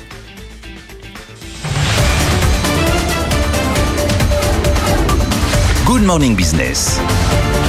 Le débat. Nicolas Dosé et Jean-Marc Daniel nous ont euh, rejoints sur ce plateau. C'est l'annonce de la soirée. Messieurs, le Qatar va investir 10 milliards d'euros en France d'ici 2030. Déclaration à l'occasion de la visite euh, de l'émir en France. 10 milliards d'euros dans des secteurs innovants, les transports, le tourisme, la technologie, l'intelligence artificielle. Euh, jusqu'à présent, l'émirat s'était euh, cantonné au, au secteur de l'immobilier, de la finance, du sport ou encore du luxe. Jean-Marc, je crois comprendre que ça ne vous ravit pas. Ah non, non, je suis toujours très surpris de tous ces gens qui claironnent, qui annoncent que c'est une excellente nouvelle. Pour moi, s'il devait y avoir de la musique, tout ça, derrière tout ça, ce serait plutôt une marche funèbre. On annonce euh, la ruine de la génération d'après. C'est-à-dire que euh, le pays, effectivement, est obligé de se vendre parce qu'il ne vend pas assez. Il ne vend pas assez parce qu'il ne travaille pas assez. Et donc, le travail que nous ne réalisons pas, qui nous aurait permis d'exporter, eh bien, on le réclamera à nos enfants quand il faudra rémunérer ces investissements. Parce qu'il ne faut pas se faire des illusions. Le Qatar, il met 10 milliards sur la table, et puis après, une fois qu'il sera propriétaire de notre patrimoine, il réclamera les revenus de ce patrimoine. Et les revenus de ce patrimoine seront ponctionnés sur le travail de nos enfants. Alors la situation est grave parce que la France est un des pays qui est les plus détenus. Vous savez, je fais toujours une clarification des États, une classification des États entre les détenteurs et les détenus. Normalement, les détenteurs, c'est les vieux et les détenus, c'est les jeunes parce qu'ils ont justement une possibilité au travers de leur dynamisme démographique, de répondre à ce besoin de rémunération des capitaux. Or, nous, nous sommes un pays vieux qui est détenu. Et la situation s'aggrave avec ces mesures de 10 milliards. Alors, sur le plan purement comptable, la situation de notre euh, avoir extérieur net, c'est-à-dire la différence entre ce que nous détenons et ce que détiennent les étrangers, c'est plutôt amélioré. Pourquoi elle s'est améliorée Parce que euh, une partie de ce qui est détenu chez nous, c'est de la dette publique, et la dette publique a de moins en moins de valeur. C'est-à-dire la hausse des taux d'intérêt fait que dans la comptabilisation du stock de dette détenu par des étrangers, la valeur de ce stock de dette a baissé. En revanche, nous, nous détenons pas mal de choses à l'étranger, nos entreprises, mais nous détenons des sites de production. Ce sont nos entreprises qui investissent à l'étranger, alors que les étrangers, ils investissent sous forme essentiellement de dette publique. Et c'est là aussi que je tire la sonnette d'alarme, c'est-à-dire que le Qatar, vous le disiez. Avant, il achetait de l'immobilier. Mm. Maintenant, il se met à acheter des usines. Avant, il achetait de la dette publique. C'est-à-dire que là, il marche sur notre plate-bande, quoi. Là, il est en train de prendre le pouvoir sur notre économie. Détenir de la dette publique, ça n'a aucun pouvoir sur l'économie. Détenir de l'immobilier, c'est déjà plus inquiétant. Détenir des usines, c'est une c'est un véritable pouvoir de décision. Et donc, c'est une, euh, c'est une nouvelle qui annonce un l'abaissement du revenu de la génération d'après, deux, la perte de souveraineté de ce pays. Et donc j'ai du mal à m'en réjouir. Nicolas Dose. Bonne nouvelle, mauvaise nouvelle La logique, et je ne sois pas de l'avis de Jean-Marc Daniel. D'ailleurs, je, suis ravi de voir que Jean-Marc donne une place particulièrement importante à l'usine. Oui. Quand on parle du retour de l'industrie, généralement, c'est pas faux. Bon. Euh, après, je me dis, le bon, le Qatar, il y a un cas Qatar, il y a un cas Qatari. Voilà. C'est un petit pays de rentier. Euh, ils investissent massivement chez nous, énormément en Allemagne, énormément en Grande-Bretagne. 10 milliards d'euros sur 6 ans investis par le Qatar, euh, je tombe pas de ma chaise et c'est pas une émotion absolue. Quand l'agence France Trésor fait une adjudication de dette un jeudi sur deux, elle, met 7 ou 8 milliards sur les marchés. Bon, je suis pas complètement dans, dans un état de, de, de, de, fébrilité absolue.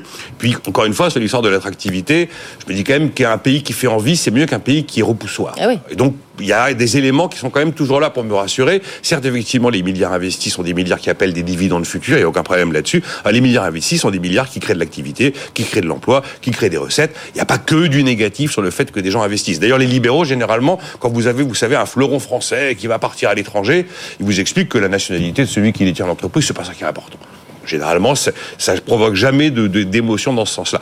Après, évidemment, je veux bien être forcément contre ce que dit Jean-Marc.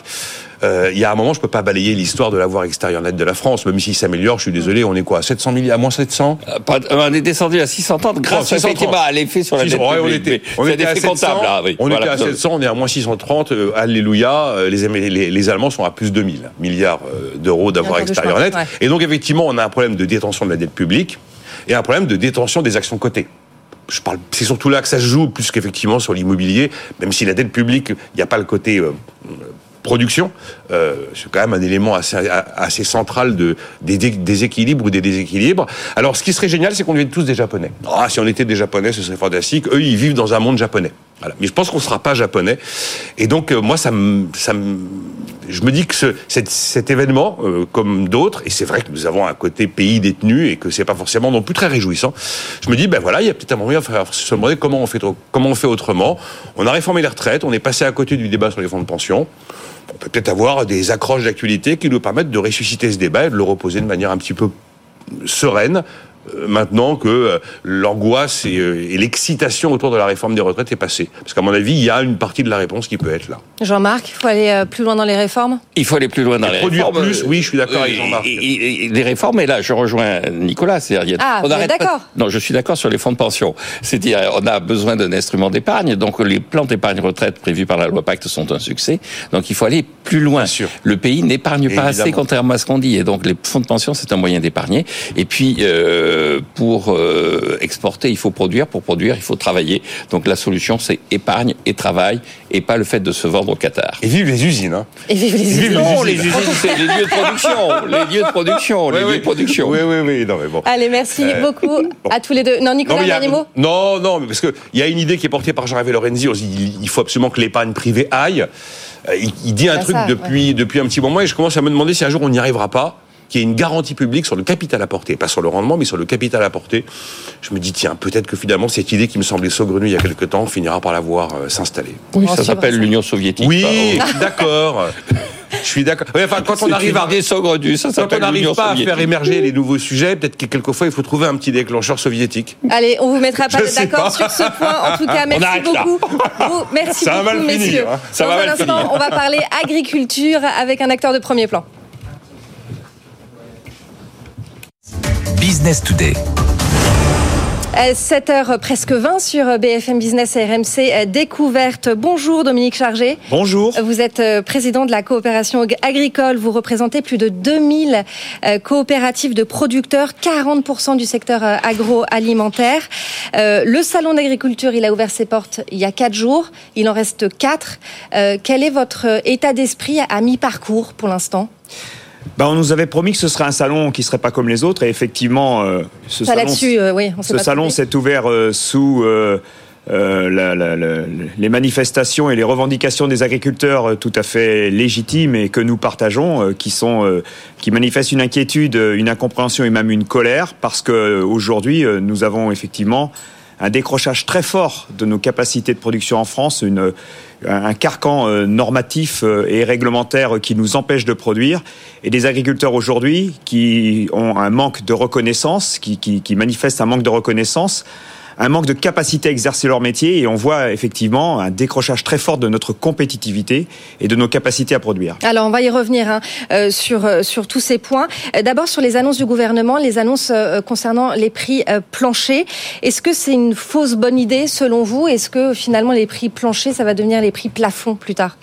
Oui, le risque fort que les prix planchers deviennent les prix plafonds est évident, mais en même temps, on a eu ces, systèmes euh, d'économie euh, encadrés, complètement euh, régulés, presque, j'allais dire, administrés, avant les années 90, couverts par l'Europe. Donc les questions qu'on se pose à propos d'un prix plancher, c'est qui garantit ces prix?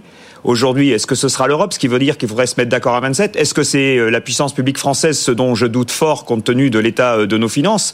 Sinon, quel est le mécanisme qui, nous, peut- qui peut nous permettre de garantir des prix planchers dans une économie ouverte et dérégulée? Ce qu'il faudrait, c'est surtout travailler aujourd'hui sur notre capacité à pouvoir construire de la valeur en marche avant euh, sur nos productions. Ça veut dire que, et c'est une des 50 propositions que nous faisons Ouais, dans notre revenir, plateforme, ouais. Hmm. moins de complexité, plus de compétitivité, parce que c'est au- aussi, de, de mon point de vue, une capacité à nous mieux nous organiser, avoir une meilleure un ajustement entre notre production et ce qu'attendent les marchés, ne pas faire sur l'ensemble de nos marchés ce que nous avons fait sur le bio, par exemple. Ouais, on va y revenir aussi euh, sur le bio. Il y a le modèle, les, les propositions de, Lidl. Le discounter a lancé depuis 2015 des contrats tripartites avec des prix fixés d'un commun accord avec les producteurs en tenant compte de leurs coûts, avec un engagement aussi sur les euh, volumes. Euh, Aujourd'hui, il y a 5000 éleveurs, éleveurs qui en bénéficient pour les bovins, mais aussi pour le porc, pour le lait. Est-ce que cet exemple, ça va dans le bon sens Mais c'est c'est des exemples que la coopération, que les coopératives font à peu près tous les jours et sur beaucoup de productions, pas sur la totalité de la production, mais c'est effectivement ce que je vous disais.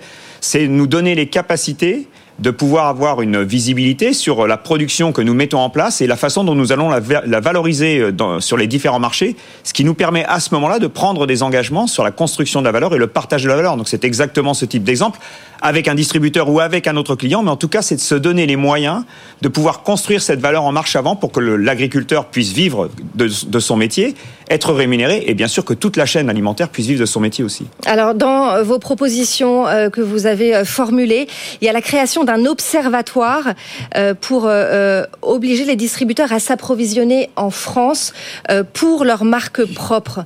Oui. C'est ça une de vos solutions aujourd'hui Oui, pour parce le secteur que sur la période de négociation que nous venons de, de terminer, nous avons eu une très forte menace et même des mises à exécution de délocalisation de la ressource en matière première pour aller chercher une matière première qui ne respecterait pas nos standards et qui serait donc effectivement moins chère. On l'a vu dans le lait, que on les, l'a les vu dans la distributeurs volaille. vont chercher ailleurs les, les matières premières euh, pour Ailleurs, euh, leur ailleurs en. Europe, c'est-à-dire que le- le- le- le- la production, le produit qui sera dans euh, l'emballage d'une marque de distributeur, c'est vrai pour le beurre chez un distributeur, chez les poulets pour un autre, serait d'une origine qui ne soit pas une origine française, mais qui sera une origine euh, Union européenne. Et donc on dénonce ça, ça, ça nous paraît évidemment contre, aller contre les intérêts des agriculteurs et contre les intérêts de l'agriculture française. Hmm. Donc on a besoin, et nous le demandons, de mettre à ce niveau-là un observatoire en place pour que nous puissions avoir vraiment une visibilité sur ce qui se passe, parce que tout ça se traduit à nouveau par une baisse de la production en France et une augmentation des importations. Ça veut dire que nous allons avoir des agriculteurs, des exploitations, de la production dans nos coopératives qui n'aura pas de débouchés.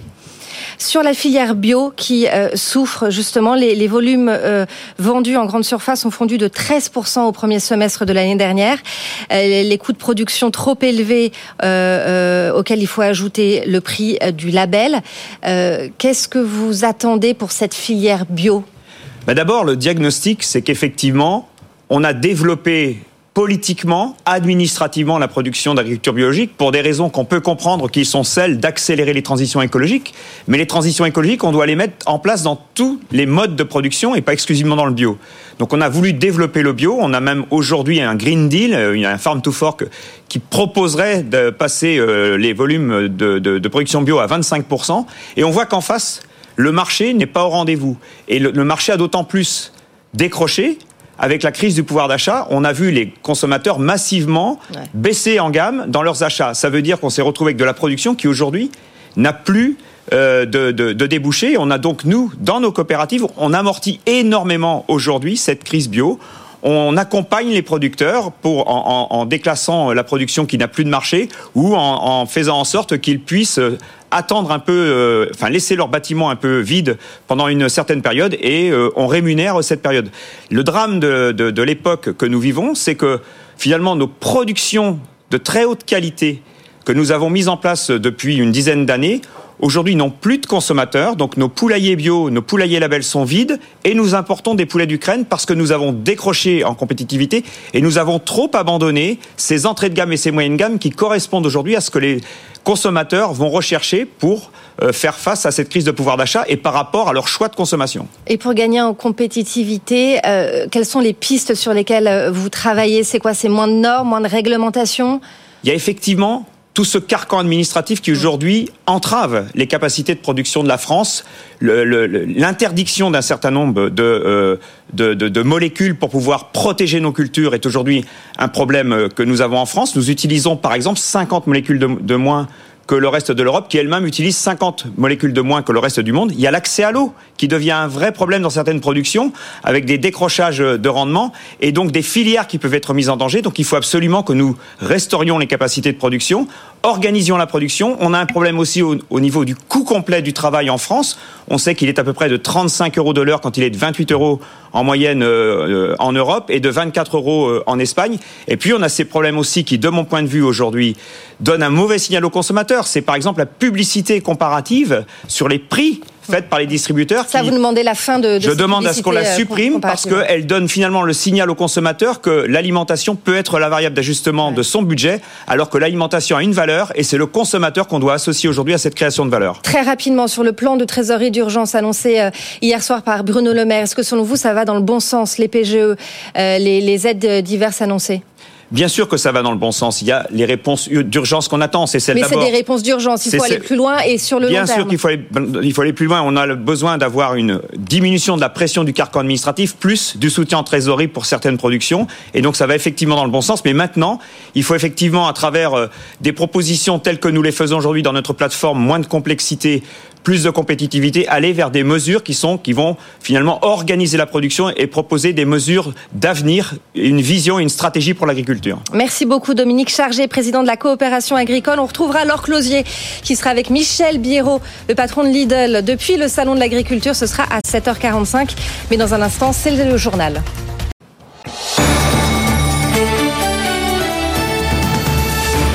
Un peu plus de 7h30 sur BFM Business et RMC Découverte. Les banques vont faire des gestes pour les agriculteurs. C'est ce qu'a annoncé Bruno Le Maire à l'issue d'une réunion à Bercy avec la Fédération bancaire française.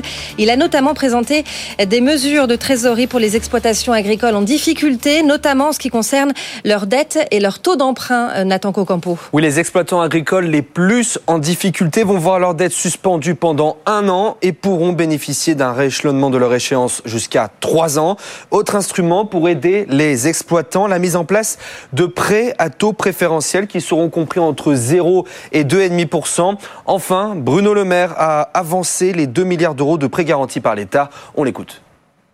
Nous avions mis en place avec le ministre de l'Agriculture, dans le projet de loi de finances, un prêt garanti pour les agriculteurs à hauteur de 2 milliards d'euros. Ce prêt devait être disponible dans le courant du mois de juillet 2024. Il sera disponible au 1er mai 2024. Des prêts qui tourneront autour d'une moyenne de 150 000 euros destinés aux exploitations qui ont besoin de s'adapter, d'acheter du matériel, de se verdir. Ce plan de trésorerie d'urgence avait été évoqué samedi au Salon de l'Agriculture par Emmanuel Macron. Un plan pour remédier sur le très court terme à un effet ciseau entre la baisse des prix des produits alimentaires et les charges qui ne baissent pas pour les producteurs. Autre mesure mise en avant par le gouvernement, il y a le mécanisme des prix planchers. Il existe déjà aux États-Unis et ce depuis de nombreuses années. Alors est-ce que ça a permis aux, aux agriculteurs de vivre décemment de leur production? On voit ça avec notre correspondant à Washington, Antoine Lard. Oui, aux États-Unis, c'est le Congrès qui vote tous les cinq ans une grande loi euh, agricole, un texte qui fixe notamment des prix planchers pour une vingtaine de produits, le soja, le blé par exemple, et puis ensuite, eh bien, il y a plusieurs mécanismes d'aide qui permettent aux agriculteurs de toucher un revenu minimum garanti, c'est-à-dire que si les prix du marché s'effondrent, l'État fédéral vient compenser la perte et paye la différence aux agriculteurs. Le système est encore plus strict sur les produits laitiers. Là, il y a un vrai prix euh, minimum. Les industriels sont obligés de le respecter il est interdit d'acheter en dessous. Ce prix est même réévalué tous les mois au niveau régional pour mieux tenir compte des disparités entre les exploitations. Alors attention, ce système n'est pas parfait. Les petites exploitations laitières ne s'en sortent pas. Beaucoup ont mis la clé sous la porte ces dernières années. En moyenne, malgré ce système de prix plancher, elles perdent 45 cents par litre de lait euh, produit. Et c'est d'ailleurs tout le problème avec euh, ces mécanismes. Ils profitent essentiellement aux méga fermes. Selon une étude, 10% des exploitations les plus grandes ont capté à elles seules les deux tiers des aides fédérales agricoles. Euh, toujours aux États-Unis, Joe Biden remporte la primaire démocrate dans le Michigan malgré un mouvement de contestation des électeurs du parti mécontents du soutien apporté par la Maison Blanche à l'offensive menée par Israël dans la bande de Gaza. Côté républicain, Donald Trump s'est de nouveau imposé avec une large avance sur sa rivale Nikki Haley. L'ancien président conforte ainsi son statut de favori pour l'investiture du parti. C'est l'annonce de la soirée. Le Qatar va investir 10 milliards d'euros en France d'ici 2030. Déclaration euh, à l'occasion de la visite de l'émir en France. Au cœur des discussions, la guerre entre Israël et le Hamas et la négociation d'une trêve avant le ramadan. Mais donc aussi cet investissement conséquent, 10 milliards d'euros, euh, dans des secteurs innovants, les transports, le tourisme, la technologie et l'intelligence artificielle. On y revient dans le détail dans le journal de 8 heures. La France lève un montant record d'obligations à 30 ans. Percy a emprunté 8 milliards d'euros sur le marché obligataire hier contre 5 milliards initialement attendus. La preuve d'une confiance renouvelée dans la signature de la France, selon le patron de l'agence France Trésor. Shein va-t-elle être cotée à Londres? En tout cas, c'était au cœur des discussions lors euh, de la rencontre hier entre le président de la marque de fast fashion et le ministre des Finances britannique. Ce serait la deuxième plus grosse entrée en bourse au Royaume-Uni, derrière celle du géant des matières premières Glencore. La porte-parole de Shein et l'invité de Good Morning Business, ce sera demain à 7h45. Euh, au niveau des résultats d'entreprise, Worldline tombe dans le rouge en 2023 malgré une hausse de 6% de son chiffre d'affaires. L'inflation a conduit le spécialiste du paiement à déprécier son activité principale, les services aux commerçants, de plus d'un milliard d'euros, ce qui entraîne une perte nette de 817 millions sur l'année. Le groupe qui planche sur un nouveau conseil d'administration d'ici à fin mars se fixe un objectif prudent de croissance de son chiffre d'affaires de 3% pour cette année. C'est le principal dossier des médias. Euh, c'est aujourd'hui que le gendarme de l'audiovisuel lance son appel à candidature pour la remise en jeu de 15 fréquences de la TNT, soit la plus importante vague d'attribution depuis 20 ans, un potentiel Big Bang pour le secteur Julien Casqui. On repart d'une feuille blanche, explique le patron de l'ARCOM. BFM TV, C8, W9 ou TMC, les fréquences de poids lourds du paysage audiovisuel français arrivent à échéance en 2025 et ces chaînes devront présenter un dossier si elles veulent continuer d'émettre. Le paysage peut-il en sortir bouleversé? Pas si sûr pour Philippe Bailly, fondateur de NPA Conseil. Quand on débute une compétition, euh, il y a deux règles. L'une, c'est que tout le monde peut gagner, mais la deuxième, c'est que généralement, quand on a déjà de l'expérience, on est quand même favoriser l'expérience acquise. Ça n'est pas un critère déterminant, mais ça compte évidemment quand même. Le sort de certaines chaînes est cependant incertain, et notamment celle de Vincent Bolloré, C8 et CNews. Le régulateur est attendu au tournant alors que les deux chaînes ont multiplié les controverses, surtout que de nouveaux acteurs pourraient entrer dans la danse. Xavier Niel a été candidat pour la fréquence d'M6. Il avait dit à l'époque que s'il n'avait pas la fréquence M6, il ne reviendrait pas. On pourra en juger dans, dans quelques temps. Rodolphe Saadé est déjà un actionnaire de M6. Il pourrait aussi décider de candidater pour certaines euh, fréquences. Daniel Kretinsky, les groupes L'Express et l'équipe pourraient aussi être intéressés. Le verdict est attendu à l'automne. 7h38 sur BFM Business et RMC Découvert. Tout de suite, le monde qui bouge. Good Morning Business, le monde qui bouge. Avec Benahouda Abdedaïn Benahouda, l'Alliance Atlantique ne suit pas le président euh, français dans son raisonnement que l'envoi de troupes au sol pour euh, soutenir l'Ukraine ne doit pas être exclu. Euh, quelles sont les positions opposées à la France? Dans le sens de ce qu'a exprimé Emmanuel Macron, le spécialiste français du champ stratégique, Bruno Tertré, écrit qu'il y a lieu parfois de renverser la table. Et pour lui, il faut lire à la lettre ce qu'a déclaré le chef de l'État français au lieu de se fier aux commentaires. Les diplomaties des grandes capitales européennes ont certainement procédé à cette analyse littérale et pour l'heure aucune ne se félicite de ce renversement de table. Londres, Rome, Madrid, Varsovie restent sur la ligne réaffirmée hier par le secrétaire général de l'Alliance Atlantique. Pas de plan pour l'envoi de soldats en Ukraine. Berlin, pour sa part, marque encore plus fermement euh, ses distances. Olaf Scholz a exclu tout éventuel déploiement de troupes terrestres euh, des pays de l'OTAN. Et le chancelier allemand précise lui-même que cela s'applique aujourd'hui comme pour l'avenir. Le chef du groupe parlementaire du Parti social-démocrate euh, au à Berlin adresse une leçon sur l'art de gouverner qui, dit-il, ne consiste pas en des paroles fracassantes, mais se manifeste par un soutien concret tout en prenant compte des risques d'escalade inhérents à toute guerre. Le vice-chancelier allemand, lui, s'autorise en conséquence à conseiller à la France de réfléchir plutôt à la façon d'augmenter enfin ses fournitures d'armement à l'Ukraine.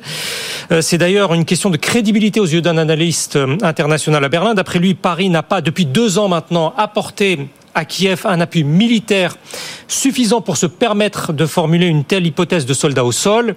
Ça n'empêche pas cet observateur allemand de valider l'idée française d'une ambiguïté stratégique afin de dissuader Moscou d'aller plus loin. Le ministre français des Affaires étrangères a souligné qu'il ne s'agirait aucunement d'atteindre le seuil de belligérance, comprendre une entrée en guerre avec la Russie. Et qu'en disent justement les Russes? L'un des principaux titres de la presse moscovite ce matin entame son passage en revue des, réactions européennes par ce constat. Personne n'a soutenu la proposition du président Macron. Mais l'idée française euh, d'ambiguïté stratégique, qui se veut dissuasive, est tout autant décortiquée à Moscou qu'à Berlin. Le porte-parole de la présidence russe a ainsi euh, déclaré que le fait même de discuter de la possibilité d'envoyer certains contingents des pays de l'OTAN en Ukraine représente un nouvel élément très important. Interrogé alors sur le risque de conflit direct s'il s'agissait de troupes de combat, il laisse entendre sans se montrer catégorique que l'affrontement ne serait plus probable mais inévitable. À chacun donc son ambiguïté. Pour sa part, la porte-parole du ministère russe des Affaires étrangères, nettement plus dur dans le ton en règle générale que son supérieur hiérarchique du Kremlin, revient sur le démenti français le mois dernier que Paris ait été impliqué dans le recrutement de mercenaires pour Kiev. La France avait alors parlé d'une propagande grossière de la part de Moscou. À la lumière des dernières déclarations du président français, cette représentante de la diplomatie russe écrit, je la cite, Emmanuel, avez-vous décidé de former une seconde division Charlemagne pour défendre le bunker du président Volodymyr Zelensky, le président ukrainien Ça se veut une allusion à l'unité de soldats SS regroupant des volontaires français combattant à la fin de la Seconde Guerre mondiale pour le Troisième Reich allemand. Dans cette volonté absolue de jeter le discrédit sur les derniers propos de la France, le ministre russe des Affaires étrangères proclame, lui, que les Français et le président Macron sont excessivement enthousiastes à l'idée de convoquer toutes sortes d'événements, se souciant peu, en fait, de leurs résultats potentiels. Je n'attacherai pas trop d'importance aux conférences organisées à Paris. Fin de citation. Il reste donc encore à évaluer toute la portée de ce renversement de table par la France. Merci beaucoup, Benahouda. Euh, on va retrouver Laure Closier tout de suite depuis le salon de l'agriculture. Laure, vous êtes euh, aux côtés de votre invité, Michel Biérot, le patron de Lidl. Oui, absolument. Est-ce qu'on peut dire que c'est Michel Biro qui a inventé les prix planchers? Je ne sais pas. En tout cas, son idée, elle a bien pris euh, du côté du gouvernement. Il va nous expliquer euh, tout ce qu'il en pense et les subtilités euh, dans un instant. On est depuis le stand Lidl au sein de l'agriculture. Et puis, à partir de 8h15, on parlera betterave, on parlera endive, on parlera pommes de terre depuis le stand des Hauts-de-France. À tout de suite. Good Morning Business. Business Plan. On y va. 7h45 sur BFM Business et sur AMC Découverte. On est avec euh, celui dont l'idée a bien pris ces derniers temps, Michel Biro, le président de Lidl France. Est-ce que c'est vous qui avez mis cette idée des prix planchers dans la tête du gouvernement? Bah écoutez, je sais pas. En tout cas, euh, c'est vrai que j'ai poussé plein d'idées, mais déjà en mars 2018, euh, lors de Egalima, j'avais, on avait rédigé des amendements poussés par des parlementaires, et un des amendements disait effectivement prix minimum garanti pour un éleveur. J'ai été reçu jeudi soir dans le bureau du Premier ministre, voilà, qui m'a interrogé. Et je lui ai surtout dit que aujourd'hui les éleveurs ils, veulent pas vivre d'aide, ils veulent vivre de leur métier. Ils veulent vivre de revenus. Faut parler prix quoi. Faut parler prix. Donc faut arrêter de. Alors bien sûr, euh, l'aide à l'installation est essentielle pour un jeune, mais mais il faut parler prix euh, et, et, pas et pas aide. Et donc euh, j'ai dit mais on peut, on peut l'appeler prix minimum, on peut l'appeler prix plancher, mais on peut aussi et surtout l'appeler interdiction de revente à perte pour un éleveur. L'industriel qui achète le produit à l'agriculteur n'a pas le droit de me le revendre à perte. Moi, je n'ai pas le droit de le revendre à perte au consommateur pourquoi tous les éleveurs vendent à perte? C'est juste pas possible. Donc euh, on l'appelle comment? Ou interdiction d'achat à perte pour le premier acheteur. Bref, moi, je pousse une idée. Je suis ni politicien ni avocat. Non, mais vous le faites mais chez je vous. pousse des idées. Avec, euh, avec 5000 l'agriculteur, vous avez déjà ce système-là. Exactement. Et on peut peut-être même, pourquoi pas dire, inscrivons les tripartites que nous faisons depuis 8 ans dans la loi peut-être que ça fonctionnera parce qu'Egalim, a priori, ça marche pas très bien. La tripartite, c'est quand vous mettez euh, l'agriculteur au centre des discussions que vous avez, vous, avec euh, les, les, industriels. Exactement. En fait, c'est ce qu'on fait euh, pendant les 9 jours au salon. En fait, l'agriculteur nous donne son coût de production, d'accord? Et, et, derrière, on signe une tripartite à moi et l'industriel où on s'engage à lui payer ce coût de production. Il sort de la discussion parce que sinon je suis anti-concurrence. Hein. Donc il sort de la discussion et moi je continue à discuter le reste, c'est-à-dire entre le prix qu'on a payé à l'agriculteur et mon prix de vente pour partager la valeur entre l'industriel et le distributeur. Mais est-ce que quand on met trop de règles autour des prix, on perd pas un peu de vue euh, le consommateur, ça demande les produits dont il veut, dont il veut plus? Bah écoutez, oui, on peut toujours euh, tourner autour du pot, mais euh, il y, y, a des concurrents qui vendent du lait à 75 centimes. Ça, ça peut pas rémunérer. En tout cas, ça tire tout le marché vers le bas. Et donc, au final, c'est le paysan qui, qui, qui trinque. Euh, quand on vend du cochon à 1,99, c'est peut-être légal, mais je suis désolé, ça tire tout vers le bas. C'est juste pas possible. Donc là aussi, pourquoi, ne pas mettre un prix minimum de vente pour les distributeurs? Enfin, des idées, on peut en avoir plein. Maintenant, il faut qu'on se pose tous euh, collectivement autour de la table, en discuter et trouver la meilleure des solutions. Je dis pas que le prix plancher, certains disent, ouais, attention à ce que ça ne devienne pas un prix plafond, effectivement. Oui. Mais, mais encore une fois, tous ceux qui critiquent, qui proposent des idées. Je, les attends. Qu'on y aille. Vous avez une autre idée, c'est de développer chez vous les, les, une gamme premier prix. Vous ne le faisiez pas avant, c'est une information d'Olivier Dauvert qui l'a sorti hier. Il annonce 80 références chez vous, chez Lidl, avec ses mini-prix. Il y avait la gamme Eco Plus de Leclerc, dont vous n'avez pas toujours dit du bien. je vous ai entendu de mes propres oreilles. Est-ce que là, ça va être la même chose? Est-ce que ça va être mieux, moins bien? Alors, je, je, crois que je vais bientôt l'embaucher, Olivier ouais. parce que il a des infos, il est incroyable. Mais ce qu'on fait en fait, c'est que c'est vrai que pendant des années, les premiers prix s'étaient cachés euh, en bas du rayon. Aujourd'hui, le consommateur, du fait de l'inflation, euh, il, y prête attention. Donc on s'aligne sur les prix. Donc on, plus jamais personne pourra dire que Lidl euh, est plus cher qu'un premier prix qui bien même est beaucoup moins qualitatif que nos produits marques de distributeurs. Donc on va avoir des produits calés sur le prix du premier prix mais plus qualitatif que le premier prix. Donc c'est tout gagnant pour les consommateurs, sauf certains produits, bien sûr. Du sucre, c'est du sucre. Oui. Donc mon sucre euh, euh, Lidl, il est déjà calé sur le prix euh, EcoPlus, pour ne pas le citer, depuis des années. Donc c'est tout ce qu'on est en train de mais faire. Mais c'était pas, c'était pas votre stratégie marketing, bah, ce, ce segment-là. C'était, ça n'a jamais été notre stratégie marketing parce qu'on est des faiseurs de marques de distributeurs. On n'a on jamais fait de, de premier prix. Donc là, il y a une tendance. Euh, on s'aligne sur nos, avec nos produits sur les prix premiers prix. Il y a un besoin, c'est que l'idée c'est que les consommateurs ne partent pas de chez vous pour aller ensuite chez un discounter. Je veux et on, on est, on restera le meilleur rapport qualité-prix.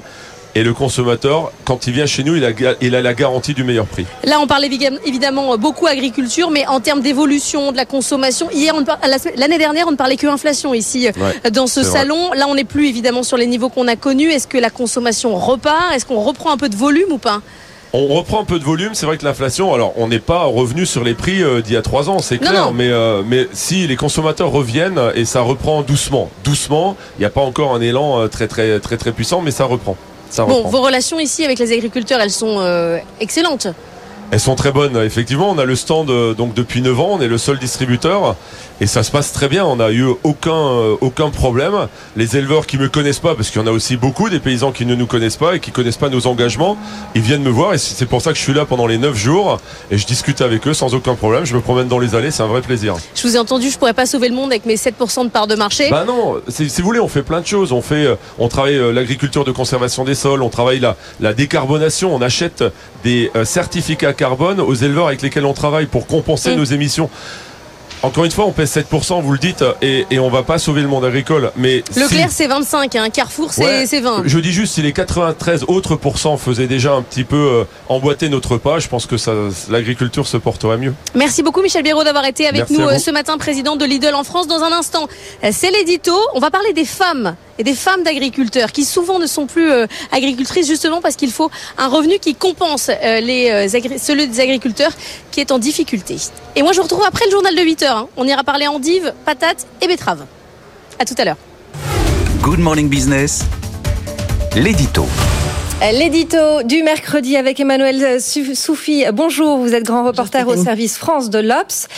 Alors, vous nous parlez euh, aujourd'hui des femmes, des femmes qui sont un atout clé dans les fermes. Oui, tout à fait. Alors, je ne sais pas si vous connaissez cette si belle phrase euh, d'Edgar Morin, Stéphanie La Femme et l'agent secret du monde rural. Alors, agent secret, car jadis éternelle seconde, ses coéquipières sont devenues la quille qui permet de maintenir la ferme à flot avec la dégradation des conditions de vie des, agriculteurs.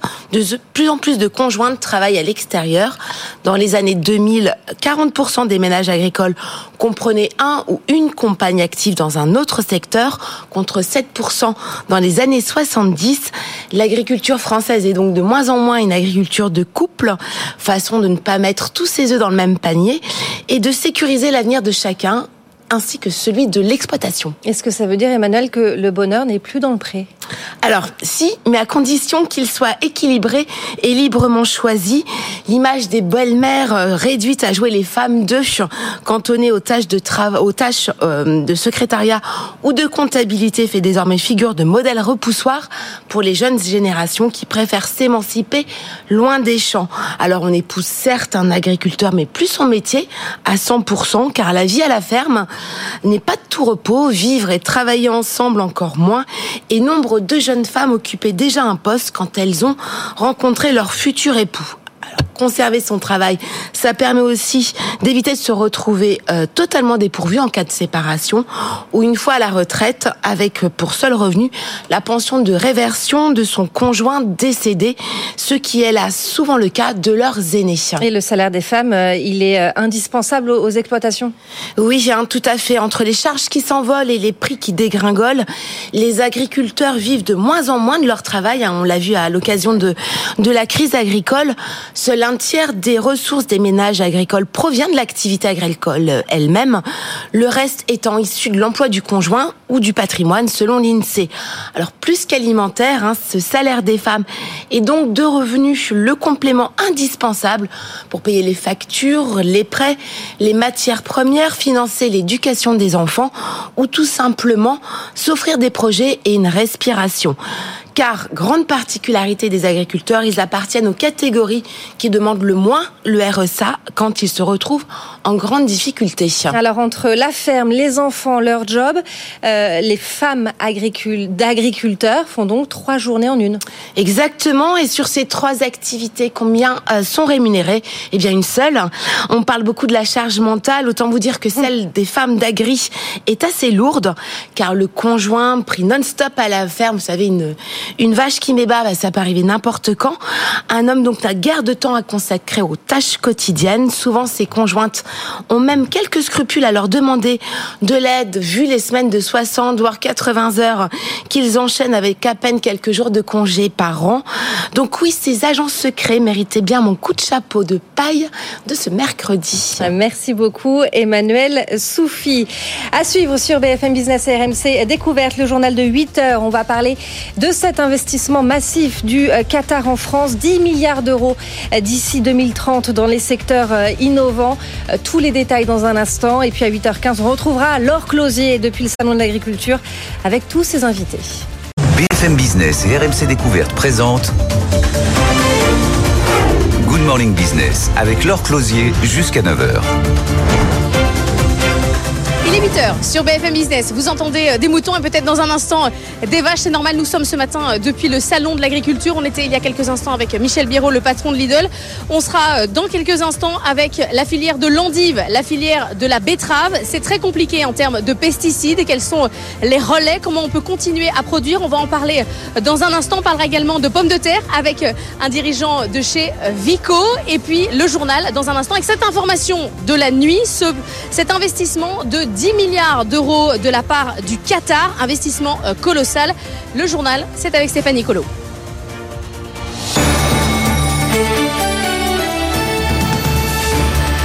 Je me réjouis aujourd'hui de voir converger les visions France et Qatar 2030, qu'il s'agisse d'un plan ambitieux d'investissement de 10 milliards d'euros que nous avons signé cet après-midi c'est l'annonce de la nuit. Le Qatar va investir 10 milliards d'euros en France d'ici 2030. Déclaration à l'occasion de la visite de l'émir en France, une première depuis 2013. Au cœur des discussions, la guerre entre Israël et le Hamas et la négociation d'une trêve avant le ramadan.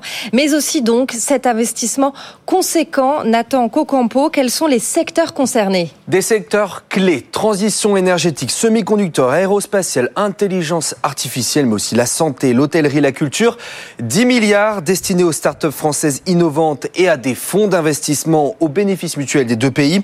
On aura le détail précis de ces investissements aujourd'hui avec la tenue d'un forum sur les opportunités économiques présidé par Gabriel Attal et le Premier ministre qatari. Un nouvel investissement euh, d'ampleur dans l'innovation pour des flux qui ne cessent d'augmenter entre les deux pays, Nathan. Oui, Stéphanie, le commerce bilatéral a atteint plus de 6 milliards d'euros sur la période 2022-2023, avec plus de 120 implantations françaises recensées au Qatar, des grands groupes du CAC 40 comme euh, Total Energy.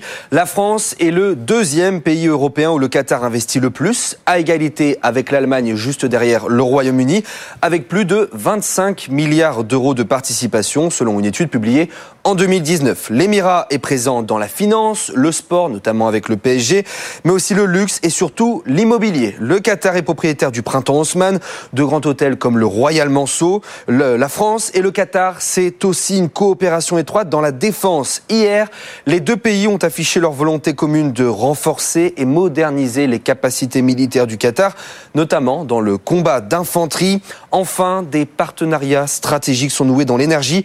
Le Qatar va notamment livrer plus de 3 millions de tonnes de gaz naturel liquéfié à la France pendant 27 ans. Partenariat signé en fin d'année avec Total Energy pour garantir l'approvisionnement énergétique de la France, mais aussi de l'Europe. Et justement, à propos d'énergie, le Qatar vient d'annoncer un projet d'expansion dans le GNL. Objectif contrôler un quart du marché mondial d'ici 2030. Et pour cela, eh l'Émirat peut compter sur l'aide d'une ETI française, GTT, Jean-Baptiste Huet. GTT, c'est le leader mondial des systèmes de confinement, des enveloppes imperméables qui permettent de conserver le gaz naturel liquéfié dans les méthaniers. Le français équipe 95% de la flotte mondiale.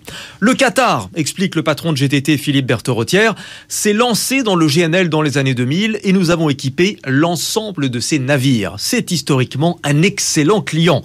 Et justement, le Qatar vient tout juste d'annoncer une augmentation de 85% de sa production de GNL d'ici à 2030. Un bond spectaculaire qui devrait le placer devant les Américains et les Australiens. Je ne sais pas si c'est pour nous faire un cadeau pour célébrer nos 10 ans de cotation, se félicite Philippe Berthorotière, persuadé que l'Émirat va se tourner de nouveau vers GTT pour équiper tous ses futurs navires. D'ailleurs, ajoute-t-il, on voit déjà un flux très important pour le Qatar dans nos carnets de commandes. Doha dispose d'environ 70 méthaniers et une centaine est actuellement en cours de construction.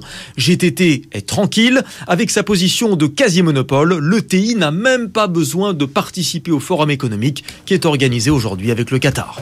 La guerre en Ukraine, et c'est une déclaration qui a provoqué beaucoup de remous. Hier, Emmanuel Macron n'a pas exclu l'envoi de troupes occidentales à l'avenir, mais les États-Unis et les alliés européens de Kiev ont opposé une fin de non-recevoir. En France, le chef de l'État annonce un débat sur la question du soutien à Kiev avec un vote au Parlement. Le salon de l'agriculture, et c'est ce matin à 10h que le gouvernement présente un nouveau plan pour soutenir la filière bio, une filière particulièrement en crise et qui se retrouve délaissée depuis le début des revendications. L'année dernière, les agriculteurs bio ont perdu entre 250 et 300 millions d'euros. Erwan Maurice avec Nathan Cocampo. Tous les signaux sont au rouge. La consommation d'abord en baisse depuis deux ans. Les volumes vendus en grande surface ont fondu de 13% au premier semestre 2023. Les coûts de production trop élevés ensuite, auxquels il faut ajouter le prix du label.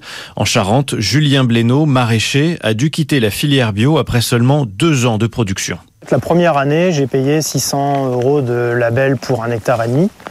Et l'année d'après, j'ai eu la surprise de passer à 1100 et ainsi de suite. Et on avait un cahier des charges très compliqué aussi pour nous, pour notre surface.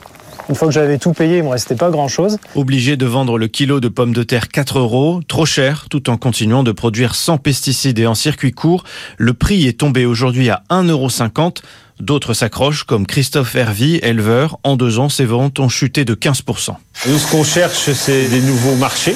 On rappelle notamment euh, à la restauration collective qu'il leur faut 20% de bio dans leur repas. Et des produits où les marges n'étaient pas assez euh, élevées, on, a, on les a supprimés. La loi Egalim 2 et cette obligation de produire bio dans des cantines n'est pas du tout respectée, avec une moyenne plutôt autour des 6%. Outre le respect de la loi, la Fédération nationale d'agriculture biologique réclame un plan d'urgence de 270 millions d'euros loin des 50 millions promis jusque-là par Gabriel Attal.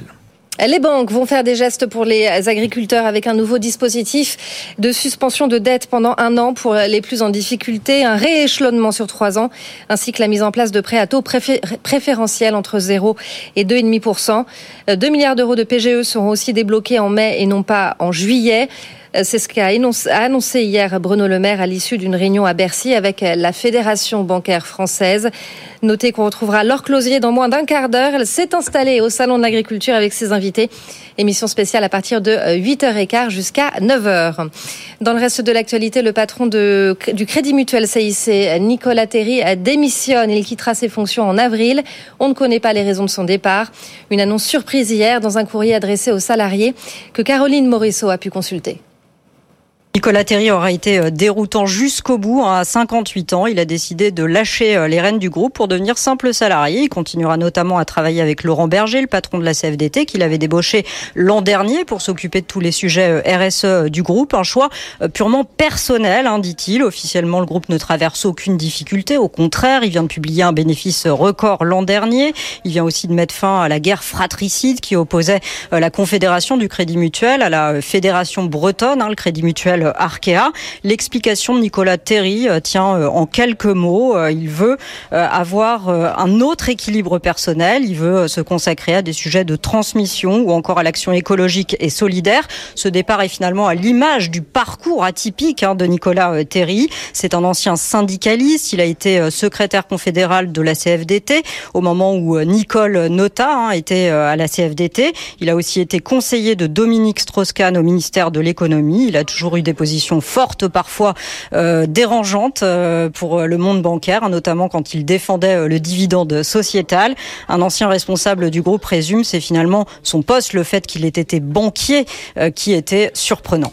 Clap de fin pour l'ancien propriétaire de Casino au lendemain de la reprise du distributeur par Daniel Kretinsky. Jean-Charles Naouri va devoir liquider ses quatre sociétés personnelles qui chapeautaient son groupe.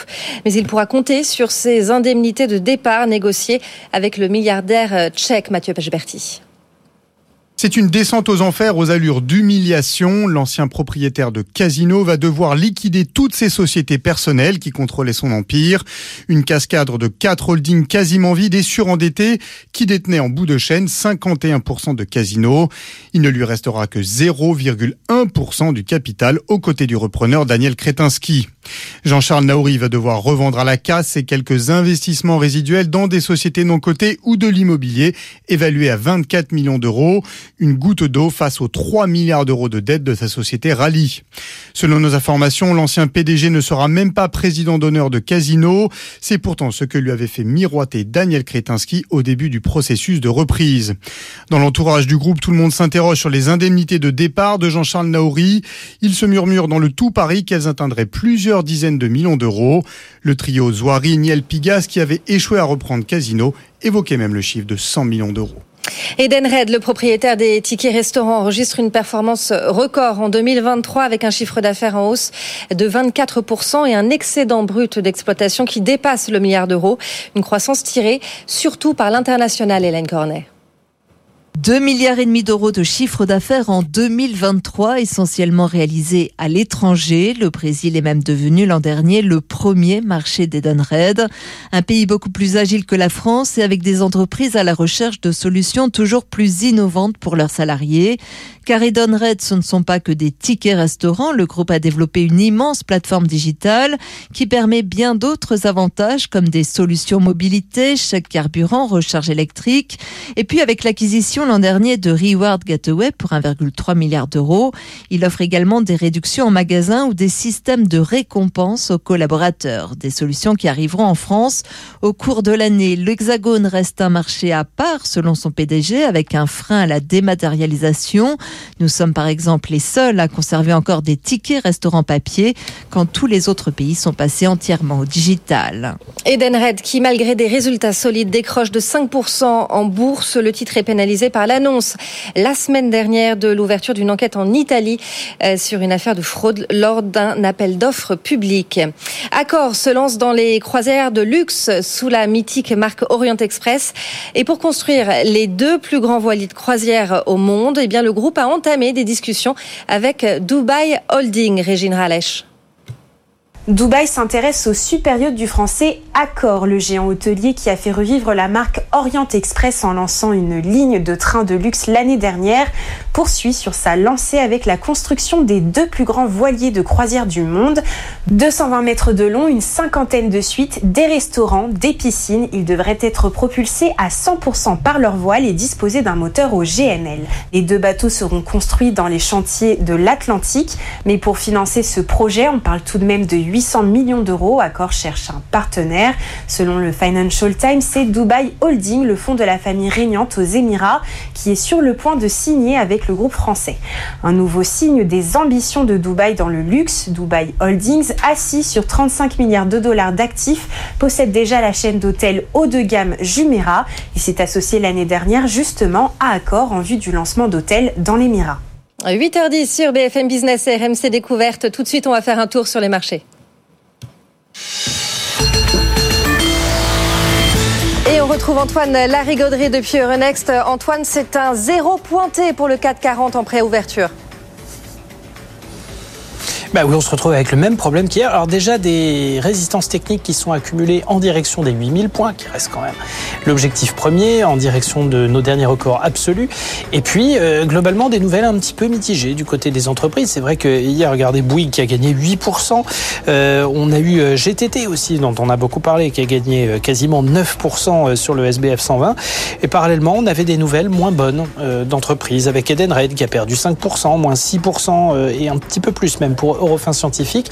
Donc au milieu de toutes ces publications d'entreprises sont un tout petit peu plus euh, mitigées hein, que ces dernières semaines, ben, on a un CAC 40 qui a du mal à avancer, alors que du côté de Francfort par exemple, on a à nouveau battu des records historiques sur l'indice DAX. Donc euh, on a une légère sous-performance de l'indice parisien. Enfin, encore une fois, hein, on reste sur un mois boursier qui aura vu euh, l'indice vedette grimper de quasiment 7%. On va pas se plaindre, mais c'est vrai qu'on a un petit peu de mal à avancer vers cet objectif hein, des 8000 points. Mais avec la clôture à Wall Street qui était très partagée, la tendance euh, plutôt euh, étale, voire en légère baisse hein, du côté des, des marchés asiatiques. Pas grand-chose à prévoir pour l'ouverture pour un CAC 40 qui devrait débuter donc déjà sur des points d'équilibre, ce qui est une bonne chose. Ouais, Merci Antoine, on vous retrouve à 9h donc pour euh, l'ouverture du CAC. Mais tout de suite, c'est Culture Geek sur BFM Business.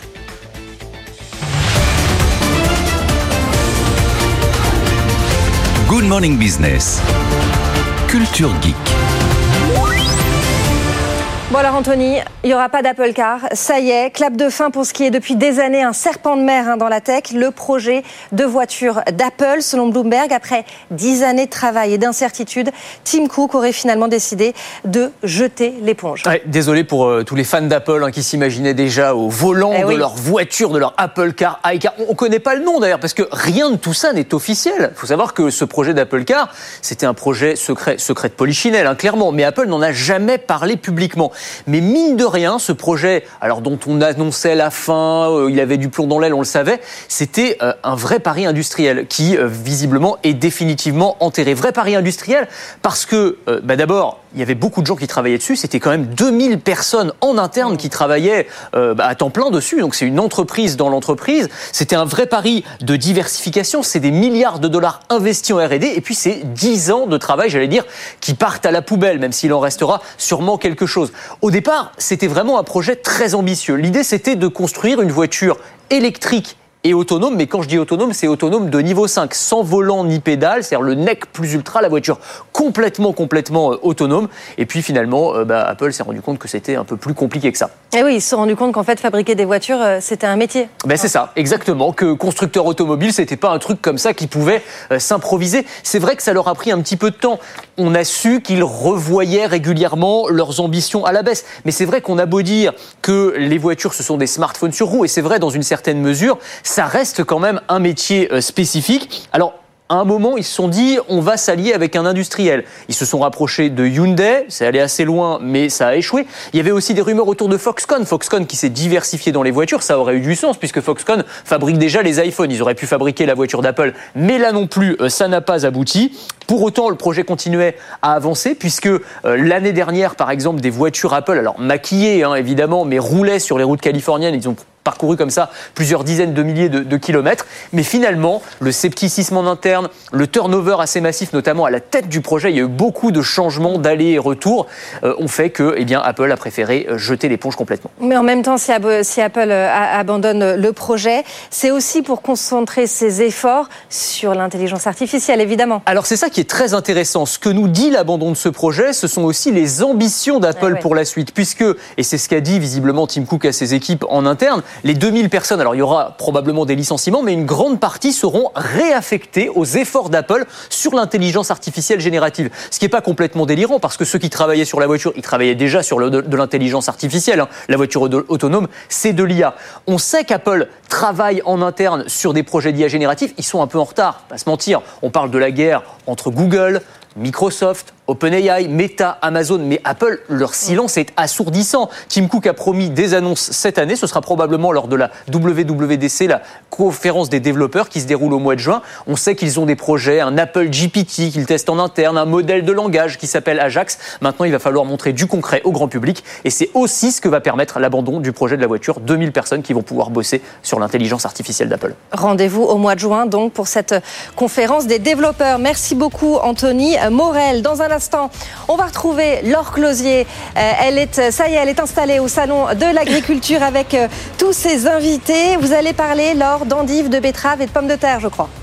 Et oui, parce que je suis depuis euh, le stand de la région Hauts-de-France. Donc évidemment, on va parler euh, d'endives pour vous dire que ça va être compliqué pour le marché de l'endive l'année prochaine. On va également euh, parler de patates. On est avec Vico, d'innovation également. On est une start-up avec nous. Et puis de betteraves. Voilà le programme. À tout de suite. Good Morning Business, le grand entretien. C'est plus qu'un grand entretien ce matin, c'est un très grand entretien puisqu'on a euh, quatre invités avec nous euh, depuis le stand des Hauts-de-France euh, au salon de l'agriculture. C'est pas encore ouvert, mais il y a déjà du bruit, ça s'active de tous les côtés. Ça commence, ça sera ouvert à 9h, hein, ça nettoie, il y a du monde absolument partout. On est ce matin donc depuis le stand de la région des Hauts-de-France avec Guillaume Gandon. Bonjour, vous êtes le vice-président de la Confédération générale des planteurs de betteraves. Pierre Vallet, directeur général de l'association des producteurs d'endives de France. En face de vous, Esther Florent, bonjour. Vous êtes chef de marché chez Isagri, c'est une start-up bien connue dans les Hauts-de-France, et Charles-Étienne Le Renard, directeur général des opérations chez Intersnack. Intersnack, la marque ne vous dit rien, c'est normal, mais ce sont les chips Vico notamment et d'autres marques Monster Munch aussi, euh, je crois, Curly bien évidemment. Euh, les graines Vico Nature et Bon. Alors, nous, on, est, on revendique notre, euh, notre euh, origine agricole et Hauts-de-France, puisque la marque Vico, savez-vous, elle a été créée en 1955. Oui. Donc à Vic-sur-Aisne, par un groupement d'agriculteurs qui avait déjà pour vocation de transformer et de valoriser la pomme de terre. Donc 70 ans après, quasiment, euh, on transforme encore la pomme de terre et on est spécialisé, nous, aujourd'hui, sur tout ce qui est chips et produits apéritifs. Vous avez deux usines, une dans les Hauts-de-France, une qui est à Lyon, je crois, autour de Lyon. Alors, oui, une usine à Lyon où on fait tout ce qui est graines, donc euh, sous nos marques Vico, Nature et Bon, donc ça va être des cajous, des pistaches, des amandes. Et puis tout ce qui est mélange de fruits aussi, euh, graines, fruits, sous la marque Apérifruits. Dans l'Aisne, donc on a notre usine qui est à Vic-sur-Aisne. Donc on a 350 collaborateurs. D'où la marque Vico, non la marque ah, Vico, exactement. Et le nom, en fait, 1955, c'est Vic Coopérative Vico. D'accord. Et les Hauts-de-France, euh, c'est pas, euh, c'est pas pour rien. Région de la pomme de terre euh, extrêmement puissante.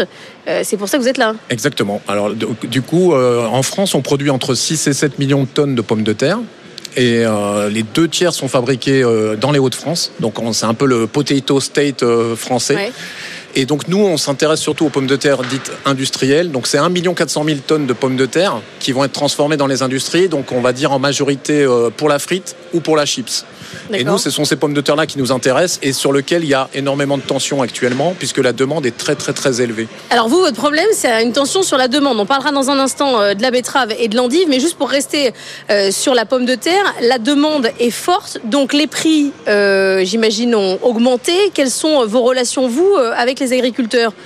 Si on peut passer les hausses de prix, finalement, tout va bien. Exactement. Alors nous, j'aurais tendance à dire que c'est un petit peu le, bilan qu'on en fait. Nous, on est, on est satisfait de, des Galim et de la manière dont on a travaillé avec l'interprofession. Donc aujourd'hui, euh, chez Vico, en fait, on, on, est organisé avec un groupement. Donc on a un groupement d'agriculteurs, 45 agriculteurs locaux, avec lesquels on va négocier le prix des pommes de terre pour une année. Donc en fait, chaque année, on a un contrat qui va stipuler le prix et la quantité. Donc ce qui donne toutes les garanties à nos agriculteurs. Et pour vous donner une idée euh, de la valorisation de la pomme de terre, à la récolte 2021, on était à 122 euros de la tonne sur une de nos variétés référentes. Aujourd'hui, on est à 202 euros. Ah oui. Donc on a pris 65% d'augmentation en trois ans qu'on a su valoriser tous ensemble collectivement. Donc... Le consommateur suit. La... Alors justement, on a une chance sur, sur notre domaine. Déjà, on est sur des produits plaisir et qui restent abordables, hein, autour de 2 euros. Et surtout, l'interprofession, par la transparence qu'on a pu amener, on a réussi, que ce soit agriculteurs, industriels et distributeurs, à partager cette valeur. Et le consommateur, aujourd'hui, il joue le jeu parce qu'il peut reconnaître euh, le produit, un produit euh, euh, matière première française, transformé en France. Et donc, vous voyez ce, petit logo que j'ai sur ma veste, là, c'est le petit logo Pomme de terre de France qui a été initié par l'interprofession. Et ça veut dire que sur nos sachets, quand vous voyez ce petit logo, vous savez que ce sont des pommes de terre produites en France, donc valorisées correctement auprès de nos producteurs, transformées dans des usines françaises, donc en circuit, on va dire, national, et distribuées sur notre pays. Vous n'avez pas de sujet euh, de hausse des coûts par rapport à la question des pesticides sur la pomme de terre? Il n'y a pas d'interdiction à venir euh, un peu lourde? Alors si, alors, moi je suis moins expert que mes collègues, euh, donc ils seront plus à même d'en parler. Si, si, on a toujours une pression sur certaines molécules qui peuvent, euh, qui peuvent disparaître. On a eu euh, sur les antigerminatifs des gros changements, donc on a dû évoluer sur les molécules qu'on utilise. Aujourd'hui, euh, oui, bah, on, est tous un peu dans l'expectative euh, des règles et des, des évolutions. Alors plus ou moins, hein, parce qu'il y a des branches où, on sait déjà que ça va être compliqué. On n'est même pas dans l'expectative. On a des, des règles très précises. Euh, On commence, euh, on commence avec l'endive ou la betterave. Allez, je commence avec l'endive. Euh, c'est parti. Vous, vous avez un calendrier très précis avec euh, trois, euh, trois entrants qui vont être, qui vont être interdits. Vous savez que d'ici 2025, la production va en prendre un sacré coup. On espère qu'elle prendra pas un sacré coup. Euh, on est en train de tout faire pour euh, trouver des alternatives à, ces solutions qui disparaissent. Mais euh, en effet, on a une réglementation qui veut aller très vite. Et bah, derrière, il y a tout le travail d'expérimentation, de recherche, de développement qui prend plusieurs années. On travaille avec, avec du vivant. On a beau forcer un petit peu la nature dans notre station d'expérimentation pour multiplier les essais et puis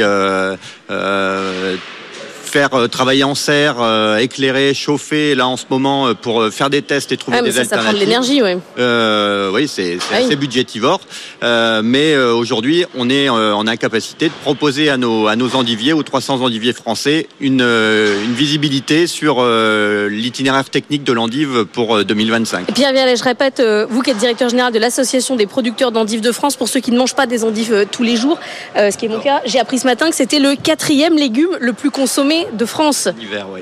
Ce qui est quand même là sur les hausses de prix, euh, parce que vous avez eu le coût de l'énergie, euh, il y a des récoltes qui. toujours le il faut- Parce que les contrats n'ont pas été euh, renégociés. euh, Sera engagé pour trois ans. encore, ça c'est un gros sujet. Vous avez alerté Bercy sur ces contrats qui ont été négociés au plus haut.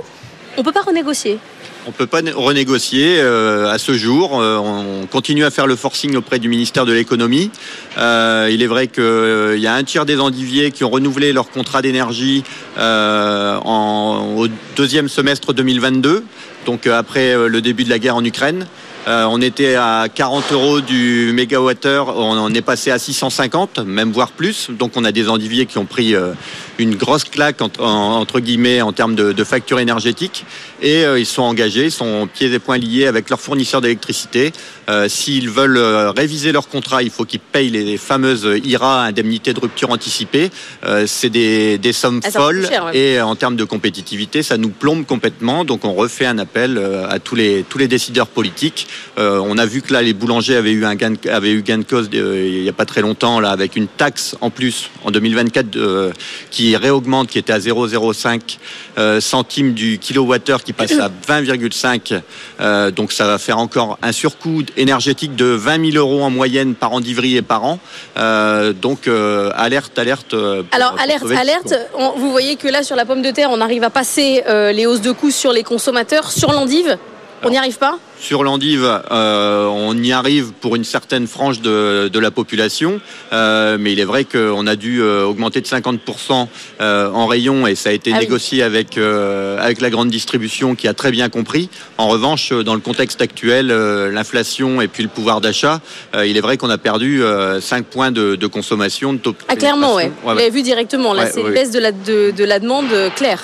D'où l'importance de gagner en compétitivité et de travailler avec le ministère de l'Agriculture et le ministère de l'Économie pour faire baisser nos coûts de production et euh, pouvoir faire baisser les, euh, les prix en rayon puisque personne n'est gagnant euh, sur, sur, sur ce résultat. Quoi. Bon, sur la question de la de la betterave, Guillaume Gandon, vous êtes le vice-président de la Confédération générale des planteurs de betteraves. Ça fait quelques mois qu'on parle des néonicotinoïdes. On arrive à le dire maintenant. C'est pour vous dire que le sujet, Bravo. le sujet, le sujet est grave. Est-ce que euh, on a avancé sur euh, euh, cette question des, des, des remplaçants, de ce qui pourrait permettre de continuer à produire euh, à coût identique, ou on est toujours au même point? Alors malheureusement, euh, malheureusement, on n'a pas avancé. On a lancé avec le concours de l'État un plan euh, national de recherche et d'innovation il y a maintenant un peu plus de trois ans, dans lequel l'État euh, a consacré autour de 20 millions d'euros. Malheureusement, l'avancée des recherches fait que à ce stade, on n'a pas trouvé la solution miracle. On a des choses qui fonctionnent un petit peu en laboratoire, mais malheureusement qui ne sont pas applicables à l'échelle de la parcelle, à l'échelle du champ. Donc on a encore beaucoup de travail. Néanmoins, on a, euh, on a euh, une opportunité, c'est euh, de pouvoir bénéficier des mêmes conditions de traitement que nos voisins, notamment, Ouais. euh, notamment allemands. Qui n'avaient pas les mêmes règles. Hein. euh. qui- qui- nous, on faisait plus en fait en France. hein. On Eh fait ben, plus que, Nous, on a que la règle européenne. On l'a beaucoup entendu depuis plus- plusieurs années, ce mot, depuis plusieurs mois, là, ce mot surtransposition. Ça, c'est On va plus loin que la je règle pense que ça européenne. n'existe que dans le que dans le dictionnaire français d'ailleurs. Donc on a on, on a tendance à surtransposer, donc à faire encore laver plus blanc que, nos voisins, et on se prive d'un un- d'un produit qui s'appelle l'acétamipride et qui euh, règle euh, le problème du puceron. Euh, notamment pour la betterave, mais c'est aussi le cas pour d'autres filières, la filière endive qui est à côté de moi, la filière pomme de terre, les pommes poires, euh, la noisette, et toutes ces filières sont, con- sont concernées par ce, produit-là, et c'est aujourd'hui une grosse demande qu'on fait à l'État. Alors justement, vous me lancez une grande perche sur euh, les startups de laboratoire qui ont des bonnes idées. On va marquer une pause et dans un instant, je vous ferai écouter Agriodor qui était avec nous ce matin à 6h45 qui a des solutions de laboratoire. Justement, à tout de suite.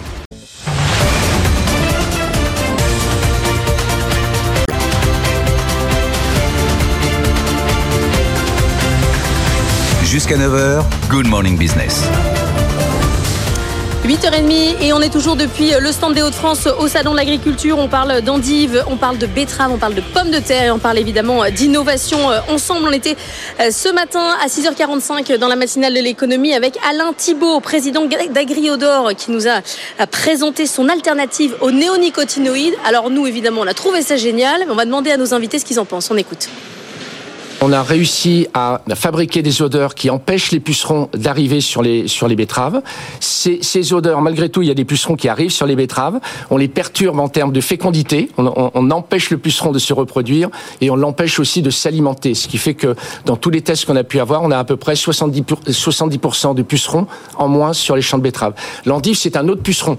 Donc il faut concevoir une autre odeur pour arriver à manipuler ce puceron. L'endive, c'est un, un produit très concentré au niveau des Hauts-de-France, mais c'est un petit marché en termes de surface. On est incapable de trouver une rentabilité économique à un tel produit. Il faut, un, développer le projet et payer pendant sept ans une homologation qui est généralement deux fois le coût du projet. C'est impossible, impossible à faire.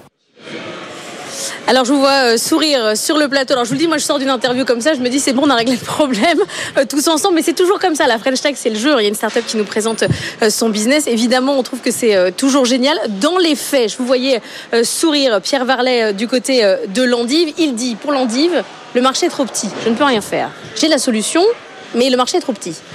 La question qu'il faut se poser, je pense, c'est euh, est-ce qu'on est tous d'accord sur le fait que la richesse de l'agriculture française, c'est sa diversité? Donc oui, en effet, il y a des gros produits, des, produits lourds, la pomme de terre, la betterave.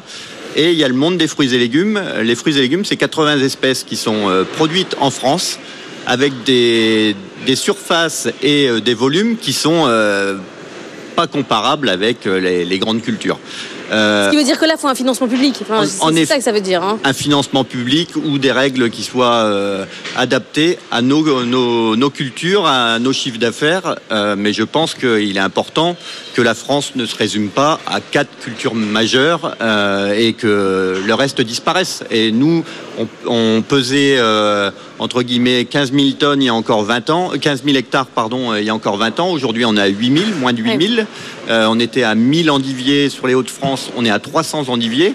Euh, est-ce que euh, quelqu'un souhaite encore euh, garder de l'endive en France ou est-ce que euh, on nous interdit, avec euh, le retrait de toutes ces solutions, de produire tout simplement? Il suffit juste de l'assumer au niveau des pouvoirs publics, c'est tout. Alors, au-delà de la question euh, du financement qui est important, de la rentabilité du produit, est-ce que ça marche? Parce que là, on est euh, au niveau du laboratoire. Il nous a annoncé un contrat industriel euh, pour cet après-midi qu'il allait signer avec un Américain en disant on va passer désormais à une phase. Est-ce que sur les betteraves, on a la solution euh, aux néonicotinoïdes? Alors malheureusement non. Là où il a raison, c'est que effectivement, on a vu quelques résultats en laboratoire, en serre, en micro-parcelles, qui sont très intéressants, qui ne font pas, euh, j'allais dire, 100% du job. Ça fait une partie du job, mais il faut, faut jamais oublier euh, aussi dans toutes ces recherches et dans toutes ces applications, il y a l'efficacité et il y a aussi la rentabilité. Parce qu'on peut être efficace, mais on ne peut pas être efficace à n'importe quel prix. On a, on a tous des cultures, des filières se doivent au bout d'être rentables. Et euh, ces produits-là, aujourd'hui, euh, malheureusement, euh, ne, sont pas rentables parce que, parce que ça coûte trop cher. Donc la vulgarisation, l'avancement des travaux fera que peut-être demain ce sera rentable. Ce qui est- ce qu'il faut retenir, c'est quand même qu'il y a des choses intéressantes, mais malheureusement, ça n'est pas la solution. Et, comme on est sur un pas de temps long, il nous faut des solutions en- avant, avant, avant qu'on ait, euh, qu'on ait ce, ce- ce- ce type d'avancée. quoi. Alors justement, on parle euh, innovation. La ferme digitale euh, disait hier qu'il y avait entre 400 et 500 startups aujourd'hui qui travaillaient autour du monde agricole. Alors c'est pas une startup, je sais, c'est beaucoup plus grand que ça. Au bout de 40 ans, on est encore une startup, je ne crois pas. Au bout d'un moment, on devient une PME ou une grosse startup. Esther Florin, vous, vous êtes chef de marché chez Isagri. Euh, Vous mettez des capteurs météo connectés et des sondes d'irrigation, évidemment pour aider les agriculteurs à mieux prévoir, à mieux mettre en place leurs pesticides dans certains, dans certains cas euh, ou d'autres. Est-ce que c'est facile de travailler avec le monde agricole quand on est euh, justement un acteur à côté? Est-ce qu'on arrive bien à, vendre ces, euh, ces capteurs et ces, et ces sondes météo? Est-ce que c'est facile? Euh, alors, donc, euh, comme euh, je vous le disais, Isagrid, c'est une entreprise qui est présente euh, auprès des agriculteurs depuis plus de 40 ans, puisque c'est une entreprise qui a vu le jour dans les années, euh, début des années 80, 83. Euh, et donc, euh, c'est facile dans la mesure où c'est depuis 40 ans que l'entreprise a été créée au service euh, des agriculteurs. Donc, euh, Isagrid, de manière un peu plus large que les capteurs, stations météo ou sondes d'irrigation, c'est une entreprise qui développe des logiciels de gestion pour les agriculteurs. Donc, c'est parti d'un projet de logiciel de comptabilité il y a 40 ans pour rendre les agriculteurs autonomes via une solution informatique. Et puis, au fur et à mesure des années, ça s'est développé vers d'autres solutions, donc des logiciels plutôt techniques, logiciels de gestion de parcelles de gestion de troupeaux, euh, de capteurs météo par exemple mais également euh, des logiciels plutôt d'un point de vue économique, donc évidemment de la comptabilité, mais également de la facturation, de la paye euh, et d'autres suites euh, de logiciels.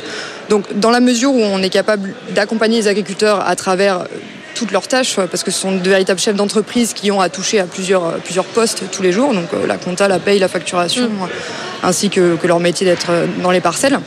Eh bien oui, on est facilement au contact euh, des agriculteurs. Donc on est en capacité de leur proposer euh, nos solutions euh, technologiques, comme par exemple les stations météo et les sondes d'irrigation, qui répondent à des enjeux d'actualité, qu'ils soient réglementaires, environnementaux ou bien économiques. Mais justement, vous deviez, il y a 40 ans, vous deviez être tout seul sur le, sur le marché. Aujourd'hui, je pense que dans la ferme digitale, il y en a de la start-up qui travaille sur la météo, sur le logiciel comptable. Il y a une très très forte concurrence. Tout à fait. Alors euh, sur la partie logiciel de gestion de parcelles, donc avec notre solution Geofolia, on est leader du marché. C'est une des premières solutions euh, qui a vu le jour et donc euh, euh, qui est bien installée sur le marché. Après, effectivement, sur les solutions capteurs connectés qui sont un peu plus récentes, je dirais que ça a commencé à voir le jour en 2015-2016. Euh, là, il y a d'autres jeunes entreprises qui se sont lancées. Je dirais qu'aujourd'hui, on se partage le marché avec des solutions qui répondent à des besoins adaptés en fonction des productions et des, Profession quand même les agriculteurs ultra connectés. hein. C'est euh, avec un niveau de technologie et euh, de capacité à intégrer les nouvelles technos qui est quand même euh, assez impressionnant. Enfin, faut pas ça chez les experts comptables, hein, par exemple, c'est beaucoup plus compliqué. Mais euh, vous, par exemple, est-ce que les agriculteurs aujourd'hui, quand ils vous voient arriver, ils vous disent euh, qu'est-ce que vous faites avec l'intelligence artificielle? C'est ça quand même votre défi euh, à vous aujourd'hui? Alors oui, c'est une question qu'on a. Je pense que le mot intelligence artificielle, il est encore assez, euh, je dirais, frais. Il peut même euh, faire, euh, faire peur. hein. On peut parler d'innovation de manière plus large. Après, Isagri, c'est une entreprise qui est connue pour avoir toujours été un petit peu présente sur le domaine de l'innovation. Si on met un petit coup d'œil dans le rétroviseur, quand il y a eu l'arrivée du guidage, on a été présent. Après, il y a eu l'arrivée des smartphones. Donc il a fallu ramener des logiciels informatiques qui ont été créés il y a 40 ans dans le smartphone pour que les agriculteurs puissent les avoir tout le temps avec eux. Donc on est sur ces domaines-là. Euh, il y a eu récemment même l'acquisition au sein du groupe Isagri d'une euh, entreprise qui travaille euh, dans l'intelligence artificielle, donc plutôt pour la profession euh, comptable. Donc euh, on, travaille en ce sens et euh, on sait que ça va très très vite. Euh, les agriculteurs ont besoin aujourd'hui de l'innovation pour répondre à des problématiques. C'est un métier qui évolue très vite et donc on, se doit, nous, on, fait en sorte d'évoluer aussi vite que pour leur proposer des solutions adaptées. Vous ne bougez pas tous les quatre. Dans un instant, je vais vous faire réécouter Michel Biro, qui était notre invité il y a quelques instants. Est-ce que c'est lui qui a inventé les prix planchers? Bah peut-être bien. C'est ce qu'il nous a raconté tout à l'heure. À tout de suite.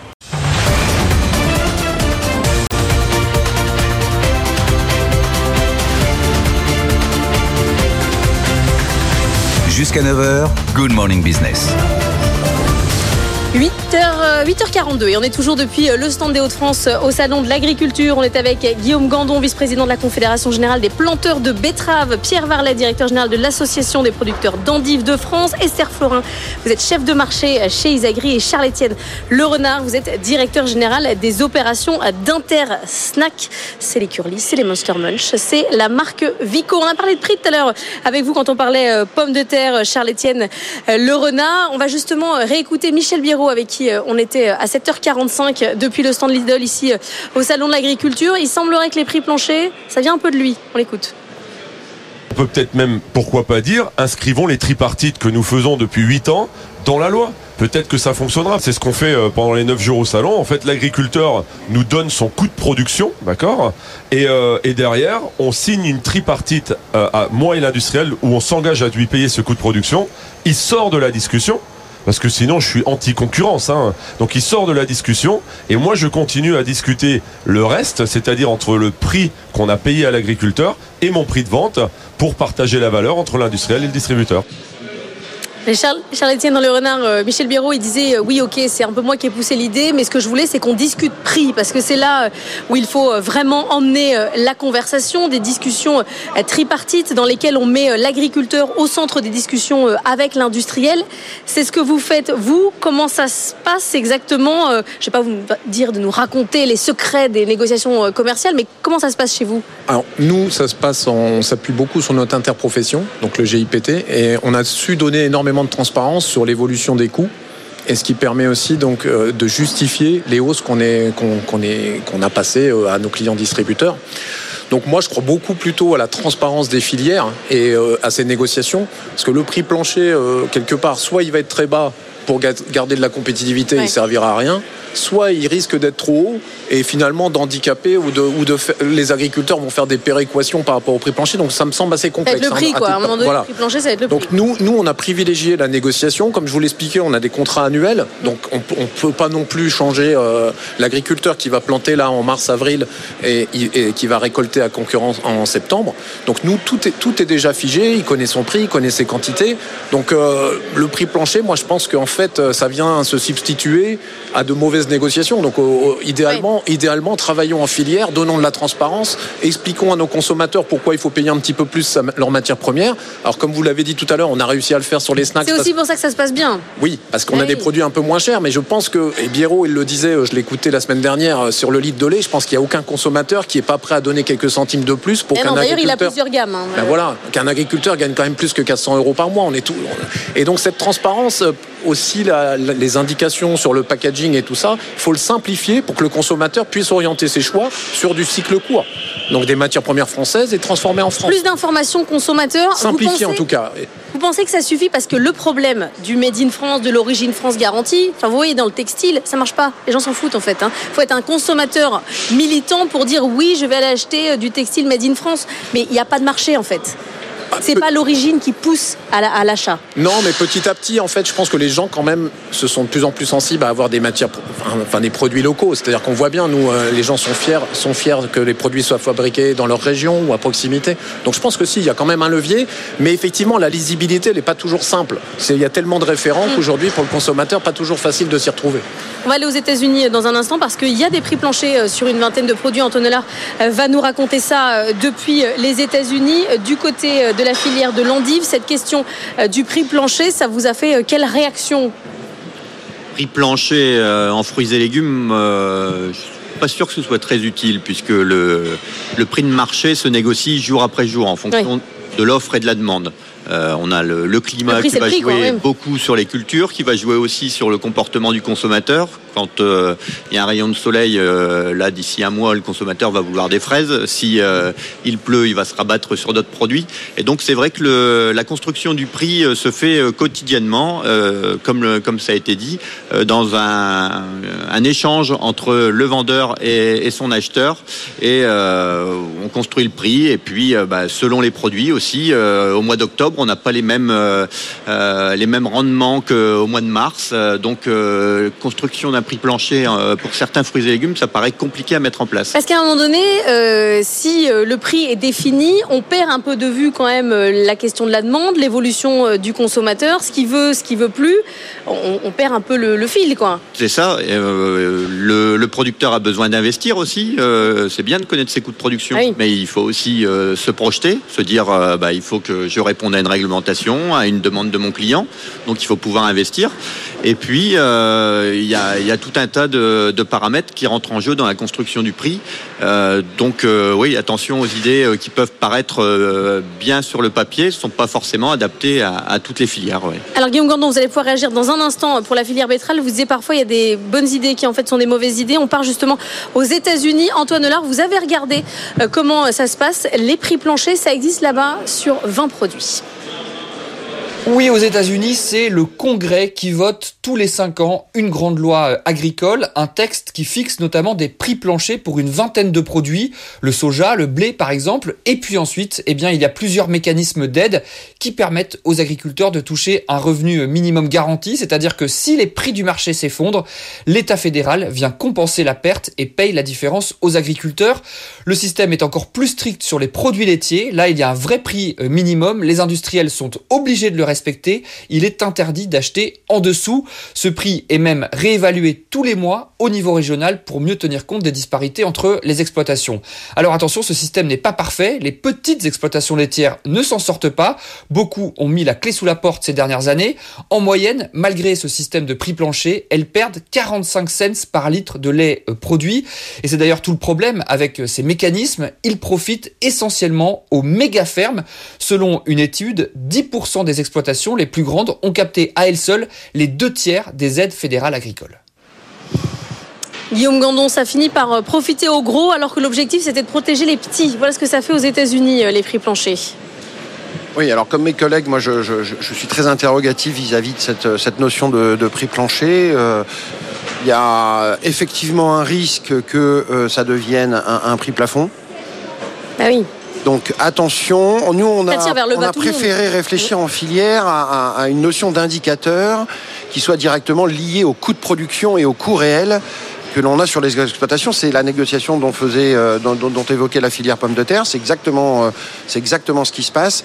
Donc moi je suis très réservé quant à cette, euh, cette éventuelle fausse bonne idée qu'est qu'est le prix plancher. Après, on a aussi un sujet de compétitivité européenne. Je vous parle même pas du reste du monde, mais ne, ne serait-ce qu'au niveau européen, le prix plancher, ça vous empêche de réfléchir, baisse des coûts de production. C'est-à-dire qu'à un moment donné, si vous transposez juste vos coûts de production, vous ne pensez plus à les baisser. Non, mais c'est ça, c'est la réalité. On est dans une réalité de, marché qui n'est pas euh, qui n'est pas que française. On est européenne, on est mondiale, et donc on est à, la, dimension de ces euh, marchés. Donc il faut s'adapter à ça. Vraiment vraiment avec beaucoup de réserves. On peut en discuter, mais mais vraiment avec beaucoup de réserves. Il faut qu'on parle justement euh, de l'Europe et cette relation des agriculteurs à l'Europe qui lui donne beaucoup. hein. La PAC, évidemment, vous ne trouverez personne pour dire que c'est une mauvaise chose, même si parfois elle est versée avec beaucoup de retard. Mais là, euh, je crois qu'on a avancé un peu sur le sujet. Qu'est-ce qu'il faut faire évoluer? Est-ce qu'on va, on le disait tout à l'heure, on va plus loin parfois, euh, on transpose, on surtranspose les règles européennes. Est-ce qu'il faut à la racine avoir un lobby agriculture, agriculture plus fort? Qu'est-ce qui ne fonctionne pas aujourd'hui selon vous pour la filière betterave? Alors, nous, pour la filière betterave, euh, la filière betterave sucre, euh, moi, simplement, euh, avec le- la, la relation avec Bruxelles, il nous faudrait simplement du réalisme. Euh, si, si- si je prends l'exemple de l'Ukraine, Ouais. Euh, qui, est- qui est un sujet ultra sensible. euh, et, et n'entendez pas dans mes propos d'ailleurs quelque, enfin, que, quoi que ce soit contre, Non, non, mais- contre l'Ukraine, hein, mais euh, les On a demandé un effort aux agriculteurs très fort. énorme, énorme. Les dispositions qui ont été prises euh, en Ukraine en, en important, en passant de 20 000 tonnes de sucre à cette année 700 000 tonnes, plus de 30 on inonde, oui. fois plus, on a déstabilisé complètement le marché français et on demande finalement aux agriculteurs français de contribuer à l'effort de guerre. Et c'est plus que contribuer parce que pour nous, euh, le marché est sérieusement, sérieusement déstabilisé. Donc on demande du réalisme au niveau de l'Europe pour qu'ils tiennent compte de ça. C'est super long. C'est comme en France. C'est euh, ça, ça- ça prend voilà voilà quatre mois qu'on discute. Ça fait des allers-retours entre la commission euh, euh, dans ce fameux Et pendant trilogue. ce temps-là, les produits sont euh, sur le marché avec des règles qui ne sont pas les mêmes. Pas du tout, justement. Vous m'avez posé la question tout à l'heure des néonicotinoïdes. Il faut, faut- faut savoir qu'en Ukraine, bien entendu, ce sucre va être produit à base de néonie et avec 21 autres molécules qui sont interdites en Europe et en France. Mais là, ça pose plus de problème. Donc il faut, il il faut quand même qu'on se mette euh, en responsabilité aussi au niveau de l'Europe. Et on ne peut pas euh, au- aujourd'hui euh, importer en Europe et en France les produits qui ne sont pas, qui ne sont pro- pas produits dans les mêmes conditions que, que, que celles qu'on nous impose. Pierre Verlet, si vous aviez un message à passer justement pour l'Europe, ça serait lequel? Pour l'Europe, euh, c'est une harmonisation de pas mal de normes, euh, donc avant tout sociales, puisque en fruits et légumes, la main-d'œuvre, elle a un gros impact Oui. sur le, le coût de production. Donc quand on est à 14 euros de l'heure euh, en France et qu'on est à, à 6-7 euros en Pologne, euh, bah, ça fait quand même une, distorsion de concurrence qui est, importante sur, euh, sur le prix au final. Et ensuite, bah, il y a le, Green Deal, et on en a parlé tout à l'heure avec les néonicotinoïdes, et la promesse qui nous a été faite au niveau du gouvernement français, pas d'interdiction sans solution. Aujourd'hui, l'Europe, elle veut aller beaucoup trop vite par rapport à- la vitesse euh, de, de l'expérimentation et de la recherche. Donc on demande juste du temps, de pouvoir anticiper et donner de la visibilité à nos producteurs. Nous, on a des jeunes endiviers qui voudraient reprendre leur structure. Si on leur dit demain, on ne sait pas si tu pourras encore Ah oui. produire, euh, bah, ils émettent des réserves et puis ils changent de produit. Donc, euh, Du temps, mais il vous faut une décision très rapidement parce que là, Ah, les, les intrants, ils vont être interdits euh, d'ici quelques mois. Oui, oui, là, c'est la dernière saison qu'on va utiliser les trois principaux intrants en endive. Donc, l'endive, tout petit produit. Au niveau européen, il y a 27 États membres, euh, il y en a trois qui en produisent. Euh, donc, euh, bon, c'est pas un sujet au niveau européen. On est en train de perdre en biodiversité, en diversité de culture. On perd du patrimoine. Il faut que l'Europe essaye aussi de s'adapter à nos terroirs, à l'agriculture de chaque pays et adapte des règles qui permettent d'avoir une, euh, une visibilité pour l'agriculture européenne à 10, 15, 20 ans et pas euh, faire des coups comme ça en disant l'année prochaine je vous interdis une solution et puis l'année prochaine l'année suivante ce sera peut-être une autre. Euh, nous on a on a des moyens qui sont limités en termes de recherche et de développement. Il faut qu'on puisse consacrer ces moyens et qu'on fasse focus sur une problématique et qu'on qu'on puisse avancer. Sinon on va droit dans, droit dans le mur, oui. Charles-Étienne Le Renard, vous aurez le mot de la fin. Il nous reste 30 secondes. Si vous, vous avez un message pour l'Europe, bah, c'est le moment. Bah écoutez, euh, je crois que je suis dans le même esprit. Il faut que surtout ce soit synchronisé parce que sinon, en fait, on crée des biais. Et je pense que c'est peut-être aussi euh, l'avenir. Il est aussi dans la trajectoire écologique. Donc, il faut aussi qu'on accompagne les nouvelles pratiques agronomiques pour le futur. Et là, et qu'on soit proche de nos agriculteurs. Et c'est certainement le moyen de conserver leurs revenus. Aujourd'hui, on a trop de variabilité dans le revenu, ce qui, ce qui rend difficile les choses pour se projeter. Et donc, demain, il faut qu'on continue à, à maintenir les coûts, enfin les revenus Est-ce des que ça agriculteurs. veut dire, comme industriel, parfois d'aider à la transition en des, complètement. des Donc nous cette année euh, on ouais. va on va on va euh, investir dans la dans les nouvelles pratiques et on va s'appuyer sur un tiers de confiance qui s'appelle pour une agriculture du vivant et notre objectif c'est de valoriser ces pratiques là dans le futur pour continuer à mieux rémunérer nos agriculteurs et accompagner la transition écologique. Merci beaucoup à tous les quatre d'avoir été euh, avec nous ce matin depuis euh, le stand des Hauts-de-France au salon euh, de l'agriculture. Dans un instant, sur BFM Business, vous retrouvez Nicolas Dose avec ses experts qu'il a toujours écrit en tout petit, Eric Heyer, Augustin Landier et Stéphane Van Nuffel. Nous on se retrouve demain depuis le studio de BFM Business. Je vous souhaite une excellente journée. À demain.